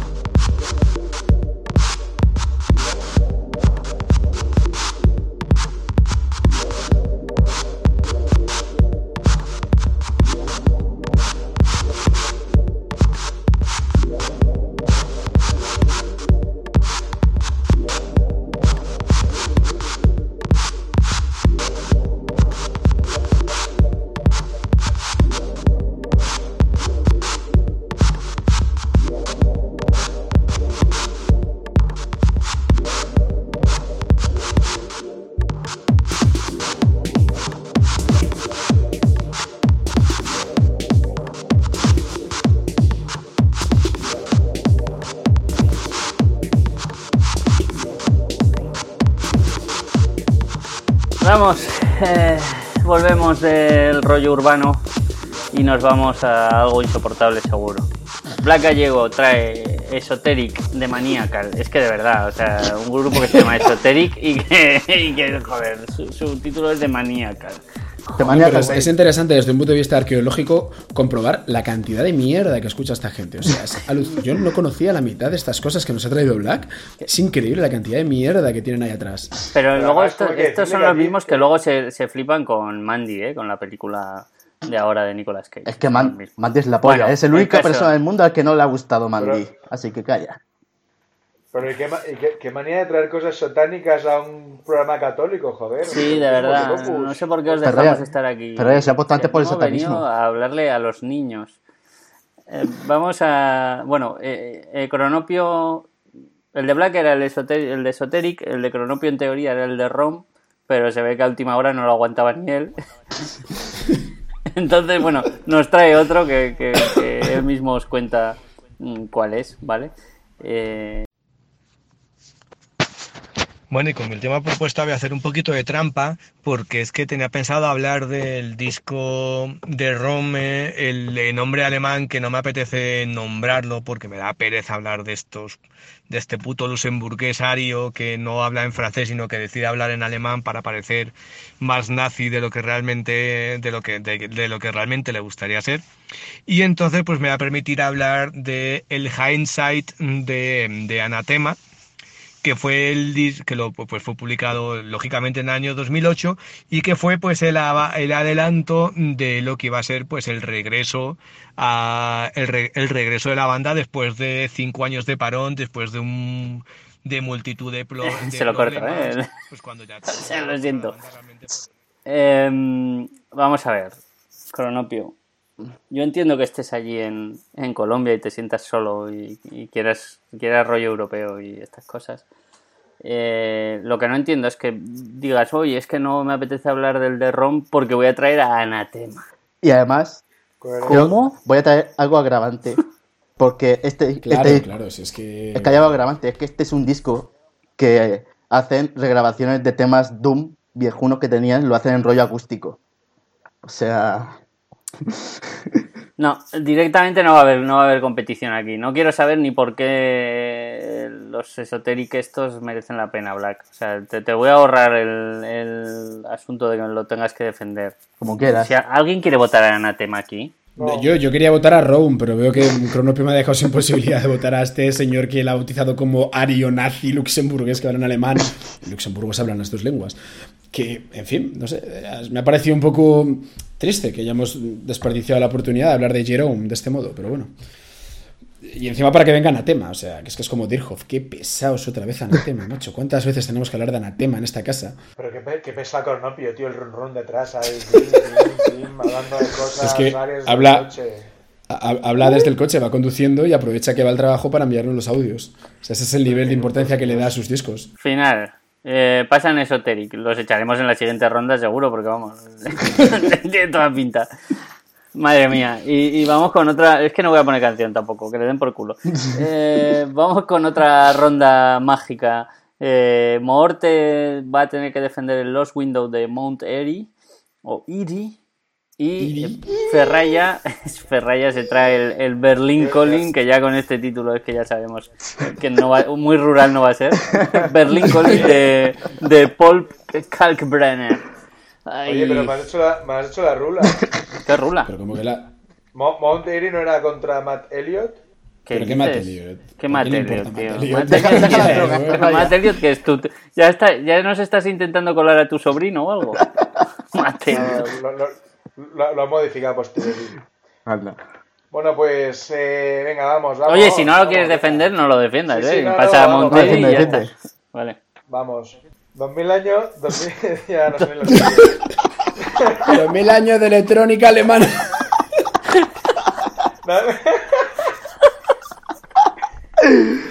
Dos milenios ahí, los electrónicos alemanes dándolo todo. Alemania lleva dos, Que pin, que pam. milenios Uy, Alemania, lleva más, Alemania lleva muchos más. Bueno, eh, para seguir hablando de, de nazis y de gente aria, aunque no desde el coche, eh, llega Paul Kalkbrenner con un disco que no es de electrónica rural, sino obviamente urbana, berlinesa, cosmopolita, nocturna, con un, sobre todo con un disco de techno que era la banda sonora de una peli que protagonizaba él, Berlin Collins, sobre la vida del DJ y tal, complicado, ¿no? Pues el hombre está forrado, se va por ahí con tías, se mete droga, bueno, pues una movida, ¿no? De, de película, un guion increíble. Y obviamente lo mejor es la, la banda sonora que tiene loops para escuchar en bucle, no solo para pegarse un farrote, como hace el tipo en, el, en la peli. Y bueno, el álbum eh, es, el álbum por el que siempre se recordará a Carl Brenner por Berlin Collin, que ahora está el hombre en horas más bajas. De hecho, es un trozo que tiene 16 millones. Joder, tío. No se puede ser serio, ¿eh? Ya. Os, hablan de coca y os volvéis locos, macho. Somos como Rivera, sí. Bueno, es un, tra- es un trabajo que tiene 16 millones de reproducciones en YouTube, para que os hagáis una idea del impacto que tuvo. ¿Eso es algo a favor? o sea, Como lo petó. Joder. que nos intentas convencer de que el disco le importó a alguien, porque, macho. El disco tiene temas eh, muy frenéticos, tiene vocales señoriales como el Sky and Sun, que es el tema emblema de- del disco. También tiene movidas melancólicas y bueno, pues va todo acorde a, a. Cuando dice Arrote se pone frenético y cuando sale entra la bajona en el tren, pues entran sonidos eh, nostálgicos. y ya, ya estoy por culo. Por favor. Morte. Hablaremos Ay. de Maravilloso. Bueno, bueno, vamos a ver, Monteire. Eh, voy a partir de la base de que yo al menos no traigo un disco que se llama no sé cuántos Colin con la ciudad delante. O sea, no traigo eh, Los Ángeles Colin, que ya de por sí es muy cutre. Y tampoco traigo una banda sonora que ya de por sí también es bastante horrible. Eh, vamos a hablar de Los Wisdom de Monterie. Técnicamente no es el primer disco de Monterie, porque él había sacado tres cosas muy raras en, en 2005. Eh, bueno, Monterie es el proyecto de Phil Elverum, que era el hombre que estaba al frente de, de Microphones, que fue un, grupo de lofi y folk bastante, bastante bajonero y al mismo tiempo bastante monumental en sus canciones. Lost Wisdom es una colaboración que hicieron en 2008 con Julie Doiron y Fred Squire.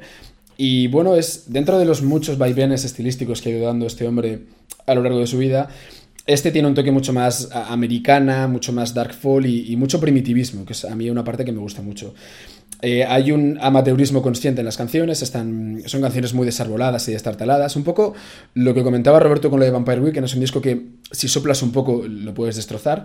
Y como es habitual, es, en, en Monterie es un disco que está compuesto a retazos de puro dolor y, y de oscuridad. Y bueno, eh, gente que le suele gustar el toque folk y los cantautores eh, bastante mm, atormentados. Yo creo O que sea, por gente aquí- como Show. Gente como Cho creo que por aquí van a encontrar una bicoca porque no solo es un rollo folky triste, sino que es un rollo realmente eh, desolado y oscuro. A mí me recuerda bastante a Nick Drake a momentos porque es un disco muy minimalista en su instrumentación, eh, sin llegar obviamente a- al punto más folk clásico de, de Drake. Pero bueno, un disco que eso, está bastante muerto por dentro, pero a nivel literal. Y, y- y bueno, eso está guay. Y la portada es muy bonita y además supone el punto de partida de una serie de grandes discos de Monterie. Así que creo que es mejor que cualquier cosa que se apellide Colin, la verdad, en 2008. Esto, sin, sin duda ha sido. sí, sin duda ha sido el, el duelo en la cumbre inesperado, ¿eh? el farrote contra el- la muerte por dentro. Sí, sí, ha sido... Eh, uf. El, el yin y el yang. A ver, a ver- a ver quién elige sobre esto, ¿sabes? Vaya movida. Sí, el, el- el farrote este tuyo de Berlín. Bueno, ¿Tú qué dices. Robert? Yo, yo- yo esta- estaba con- mucho con Monterey, pero hostia, me, me- me lo he pasado también. Estamos Escuchando a Ferreira. Ay, no sé. Es que Phil Everlum. uf. Es difícil, Roberto, es un sitio Roberto, que, la, que la peli tiene sexo. La peli tiene sexo. Oh, vaya por Dios. Pero urbano o rural. Urba- urbano y sucio. Bueno, pues entonces No sé. vo- voto a Monterey. Me voy con los rurales esta vez. Claro, es que esto es Ah, una pues, era- rural, era, qué chula. mentira, tío. Yo iría con Montery porque lo que ha hecho Ferrari ha sido bastante inenarrable, pero pero es que este tiene algo a su favor, que es que me gusta cómo suena Pop Kalkbrenner. Me gusta pronunciarlo y por eso voy a votar por él. Porque seguramente suena a Carpita, Ya, a va. Gaspar Noé también le gustaría, así que voy a ir con Carl Brenner, que solo puede ser superado por su hermano.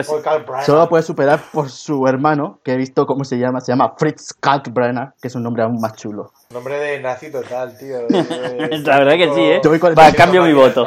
Cambio mi voto. Eh, nos vamos con los nazis. Venga.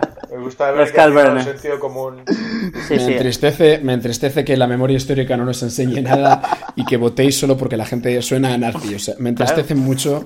Yo, como auténtico y devoto demócrata, Cambiaré mi voto cuando, bien. en absoluto filo de- germano, me entristece. Cuando muevan a Franco, cambiaremos. Son nuestros valores y hay que respetarlos. Bueno, eh, los nazis Bueno, suenan ¿verdad? bien, esto lo tenemos claro, así que vamos con ellos. Berlin Collins va a pasar de ronda, lo siento Monteri, va a tener más oportunidades si algún día volvemos a hacer esto en, otros años. Eh, y ahora, eh, fijaos, teníamos un enfrentamiento aquí, eh, un tanto raro, que era que Morte tenía que defender el Directions to See a Ghost de Black Angels mm, contra un disco de show, pero en la escaleta es que está bien claro, es nos reímos de show a costa de Bon Iver. Sí lo tenemos Sí, bueno, vamos, vamos a contar esto en su debido contexto porque Chow lleva varias semanas tratando de convencernos de que un disco publicado originalmente en 2007, como cualquier búsqueda somera por internet lo demostrará, es de 2008. Porque él dice que como The Guardian, Pitchfork y no sé quién más llegó al disco un año tarde, pues el disco es de 2008. Un poco como si ahora se publica un disco al lado de tu casa, no lo escuchan idios, pero dentro de un año es de culto. Casade. Y entonces el disco es del año siguiente. Pero no, no lo es. Es un disco de 2007 y además es un disco de Bon Iver. Que está bien, pero sigue siendo Bon Iver. Ya solo por ser de Bon Iver ya deberíamos quitarlo bien, no fuera. está bien. No está bien. Simplemente vamos a poner lo que dice Chow, ¿vale? Porque ya que se ha esforzado en convencernos, eh, lo ponemos y luego ya, pues bueno, eh, podéis meteros con él sin problema. Mm, No siempre coincide que el mejor disco del año se acaba llevando pues premios de cierta importancia. De hecho, eso casi nunca ocurre. Pero en el 2008 sí, sí, sí se dio circunstancia y se llevó el Mercury Prize, que es un, como, como sabéis, un premio de, de- de prestigio, el The Seldon Sin Kid, el cuarto álbum de, de estudio de Elbow, eh, que, que, bueno, que, que fue sin duda el mejor disco de 2008, sin ningún tipo de duda. Da igual lo que os hayan dicho de otros discos. Ah, no, que encima no era el de Bon Iver.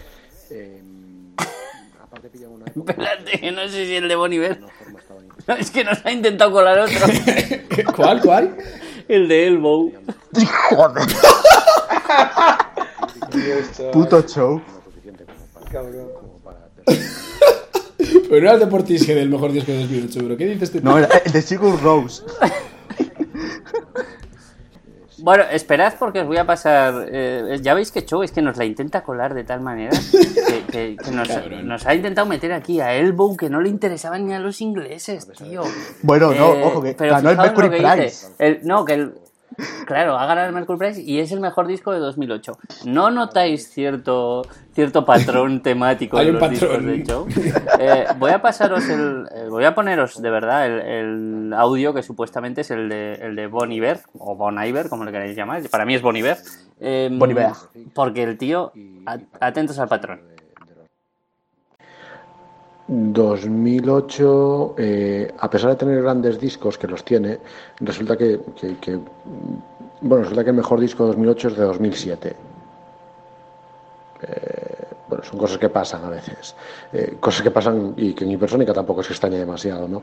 Eh, en 2007 eh, fue el debut de Bon Iver, eh, que no escuchó ni su padre en 2007 eh, y que eh, fue editado por un par de multis en 2008, que fue cuando realmente llegó al público y donde pues alcanzó eh, cotas altas en, listas de lo mejor del año, etcétera. Es cierto que el de Bon Iver, el debut Forever Forever Ago, eh, es un disco muy poco hipersónica, eh, poco del gusto de los gañanes que frecuentan eh, escribir y dar opinión en, en nuestra antigua web. Eh, pero bueno, a pesar de ello, o quizás precisamente por ello, porque es muy hipersónica, debería darnos a entender que, que- que es un disco extraordinariamente bueno. Principalmente su bueno, iba a decir su primera mitad, pero es que, pero es que sus tres primeras cuartas partes quizás, ¿no? Desde, desde Flume, Lamsam, eh, Creature Fear, es, es, es un disco delicadísimo, súper emocionante y que hay que estar muy muerto por dentro para no saber valorar eh, en su justa medida, cosa que intuyo que vosotros, como imbéciles escuros que sois, eh, haréis. Pero bueno, pero, pero, pero es, de, es de justicia que alguien lo reivindique, que alguien diga hasta qué punto es un señor discazo, independientemente de, la versión que se le tiene por aquí a Justin Vernon. Y, bueno, y, sin duda el, el, mejor disco de 2008, Forever, Forever Ago. Mi pregunta es, ¿Cuántos mejores discos de 2008 hay en 2008 según Show? Porque hemos tenido ya el de Portishead, hemos tenido hay, ya hay, el uno de premio. hemos tenido ya el de Bon Iver, que bueno, es de 2007, se lo podemos pasar, pero él insiste en que es de 2008, y el de Elbow. Creo que es de los de las 7.000 millones de personas que habitan el planeta Tierra, la única persona que aún sigue defendiendo que Elbow tienen un mejor disco del año en alguno de sus años es él. Ante la duda de que gane Mercury Price, ese es su disco. Uf, es insoportable lo de este hombre, ¿eh? de verdad que, que, en el fondo agradecemos que esté trabajando, porque si no habría que aguantarlo aquí en directo. Menos mal que no está. Nada, no hace falta Bueno. ni defender lo de Black Angels para adelante. No, pasan Black Angels, ¿no? Eh, Sí. Sí, sí. o sea, tampoco me mata el disco, pero bueno, es que he visto. he Bueno, visto pues mira, a cosas. tomar por culo, lo tiramos. Hala. Venga, va, Nada, fuera. Cero, no pasa ninguno. Eh, Putin. Es ¿por decir, qué? Porque- el disco, porque- perdón, el disco, el, el disco me mata, pero no creo que esté entre los mejores claramente del año. Porque Creo no mejores. Prize, seguro. Teníamos además el atasco de Vampire Weekend contra Deer Hunter, así que mira, solucionado, no pasa ninguno. Pues sí, arreglado. De, de hecho, Joe puede seguir metiendo discos, pero no le vamos a hacer caso. No, que, no, que yo estoy hablando de cuántos mejores discos de- de 2008 tiene 2008. Sí, lo que llevamos diciendo. Según Sí, Show. pues seguramente, dos, pues seguramente ten. 2008 mejores discos. Claro. Si, si el criterio, si el criterio es hasta Elbow son buenos, eh, pues mira, seguro que te salen 2008 Ya. discos mejores que el de Elbow. Hasta el O sea, de filtro. Hasta el de Anatema le, le parecerá uno de los 2008 mejores. Y llegamos al final de la primera ronda eh, con el último gran enfrentamiento estelar. Ojo a este que va a ser duro de pelar, ¿eh? de verdad. Eh, Ferraya quiso meter a Nudo Zurdo en la lista de los mejores discos de 2008 eh, ante la incomprensión del resto de la gente de este podcast y de, y de cualquiera que lo, que, que lo mire dos veces. Entonces decidimos, bueno, ¿con quién enfrentamos a Nudo Zurdo? Por- para que tengan alguna oportunidad no nos salía ningún disco, entonces lo, lo vamos a enfrentar al vacío, al silencio. A nudo zurdo contra cuando no suena nada. ¿Vale? El vacío cósmico. Vamos a ver cómo, cómo intentar resolver esto Ferraya. Bueno, eh, la verdad que es una papeleta difícil porque yo soy muy, muy estelar, muy, muy cósmico, ¿sabes? Muy del espacio. Entonces, enfrentarme al vacío cósmico es una cosa que me, me Vale, Spaceman. Spaceman, ese es un temazo de Babylon Zoo. Bueno, eh, Sintética es el segundo largo de Nudo Zurdo. Eh, no entiendo vuestro irracional odio. Bueno, sí que lo entiendo porque estáis sordos. Pero bueno, y no entiendo que luego escuchemos aquí los audios de Show con sus mierdas putas y luego no pueda, se pueda traer uno aquí a Nudo Zurdo. No, si poderlo lo has podido traer. Ya, Es estás que- aquí que- defendiendo. que- Viva- ¿Eres viva- de Esquerra? Vamos a ver. ¿eres de Esquerra o qué? ¿Eres, eres Culé rufián? puta, culé puta, culé puta. Bueno, eh, eh, no es un disco tan tremendista como su debut, pero en el- es un disco en el que se vienen encontrando esas letras oscuras de Leopoldo, el vocalista de Nuevo Zurdo, eh, letras sexual, sé que os hace gracia Leopoldo como a los niños pequeños, ¡uh, se llama Leopoldo, ha dicho teta! Eso es, señores y señores, la gente, los redactores de Mira, eh, personas. Ferraya, te explico eh, Mira, otra vez. Se está pasando de digno. Eh, lo que nos hace lo que nos hace gracia no es Leopoldo, es que nos recuerda a, uno de los mejores dirigentes que ha habido en la historia de, la humanidad. Leopoldo II. A, fa- a favor de Leopoldo. Bueno, eh, Sintética es un trabajo que habla de, de sexo, de drogas. Es un disco muy perturbador a nivel sonoro también de letras. Una, un tamiz que muy pocos grupos de, pues, de la esfera independiente ofrecían en aquellos años en nuestro país y que de pocos otros han, of- eh, han ofrecido por otra parte. una banda en ese sentido atípica dentro del panorama independiente, por ese enfoque temático de los temas y la atmósfera bajonera, inquietante y claustrofóbica, aunque también había pues eh, ciertos dejes de, ese- de esos temas más típicamente indies. Hay temas eh, célebres como el pequeño himno Hijo de Dios, eh, La locura de Ido, que es un poco esa muestra de la perturbación de lo perturbador de- del disco y del propio grupo en esos, sobre todo, tres primeros álbumes. Después ya vendría la peor parte. Y es un trabajo sintética muy violento y el bajista creo que es de los, de los mejores que ha tenido el, el in español en los últimos tiempos.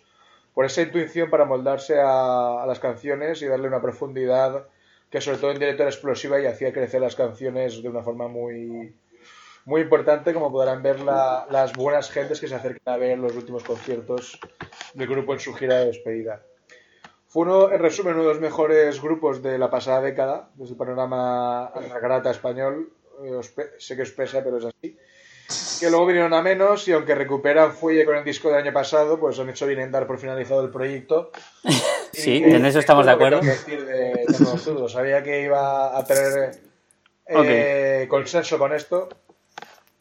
Y ahora que eh, proceda el vacío. El vacío. Bueno, voy a defender yo al vacío, ¿vale? El vacío no es perturbador, el vacío no habla, de, no habla de sexo, el vacío no habla de drogas, el vacío no es atípico, el vacío no es tremendista, el vacío no es bajonero, el vacío no es indie y el vacío no muestra lo perturbador. Y además la, la discografía del vacío es muy constante y no hace falta que nunca abandone su proyecto. Está siempre vacío. Hombre, el hay que, vacío no hay te que juzga. decirlo que la verdad es que la consecución, la consecución de discos del vacío desde el inicio de los tiempos hasta la actualidad es muy solvente. Es muy sólida. Muy solvente, una línea, una línea muy clara de ascripción estética y, y un, tema muy concreto que es el vacío en sí mismo. O sea, el contenido es el mensaje. Es- Está todo muy bien hilado en el vacío, la verdad. A ver, tantos Además, milenios ta- ahí eh, indican Además, algo. también eh, el post-rock, en ese momento de explosión del Big Bang, eh, no sé, una explosión que todavía seguimos eh, escuchando, no sé, me parece muy interesante la evolución del vacío. El vacío ¿Votos? da para mucho. Vacío. Bueno, a mí la verdad es que no soy tan hater de Nudo Zurdo y este disco tiene incluso cosas interesantes como ganar o perder, pero hostia, es que el vacío. El vacío es el vacío. El vacío siempre gana. El vacío tiene una cosa que aunque inspire a gente que es lo peor, como a Chasel, sigue siendo bueno. Así que vamos con el vacío. No, a Chacel no, a Chacel no le inspira el vacío. Chacel le pon- inspira mira la- a Ayn Rand. mira la los- última que- El triunfo de la voluntad inspira a este hombre, no Claro, el vacío. el triunfo de la voluntad y, esta- y estas cosas, hombre. Bueno, tú mira First Man. Chacel precisamente lo que, lo que le hace falta es un, es un vacío bien gordo. Está en ello, ¿eh? Bueno, Bueno, pues nada. pasa el vacío. No os podemos poner ninguna canción porque son aún más largas que las del prog. Eh, pero hemos llegado al final de esta ronda preliminar. Eh, vamos a hacer el repaso de los discos y en el siguiente programa, que será ya vuelta a la normalidad, porque tendremos ya nuestra sección de críticas normal, acabaremos la competición con una ronda rápida de votos. Eh, vamos a ver los discos que ha habido esta semana, que, han pasado en esta ronda preliminar. Airbag con su alto disco. Steven Wilson eh, ha hecho que el Insurgentes derrotara a la aparición estelar de Andrés Gallego. El, el High Civil de Actress ha acabado con Fuck Buttons y bueno, Crystal Castles han acabado consigo mismos. Eh, el disco de madrugada, el homónimo, eh, ha podido comerse a los Gutter Twins. Eh, bueno, a Greg Dooley todavía están en ello. El, ay, el Chain, Chaining the Lechon de Death, Death Spell Omega ha acabado claramente con Isan y con prácticamente todos. Es, es Con la raza que- humana. Sí, posiblemente tendrá que enfrentarse con el vacío en la próxima jornada. Qué- Y qué ganaría. qué superduelo. No me lo pierdo.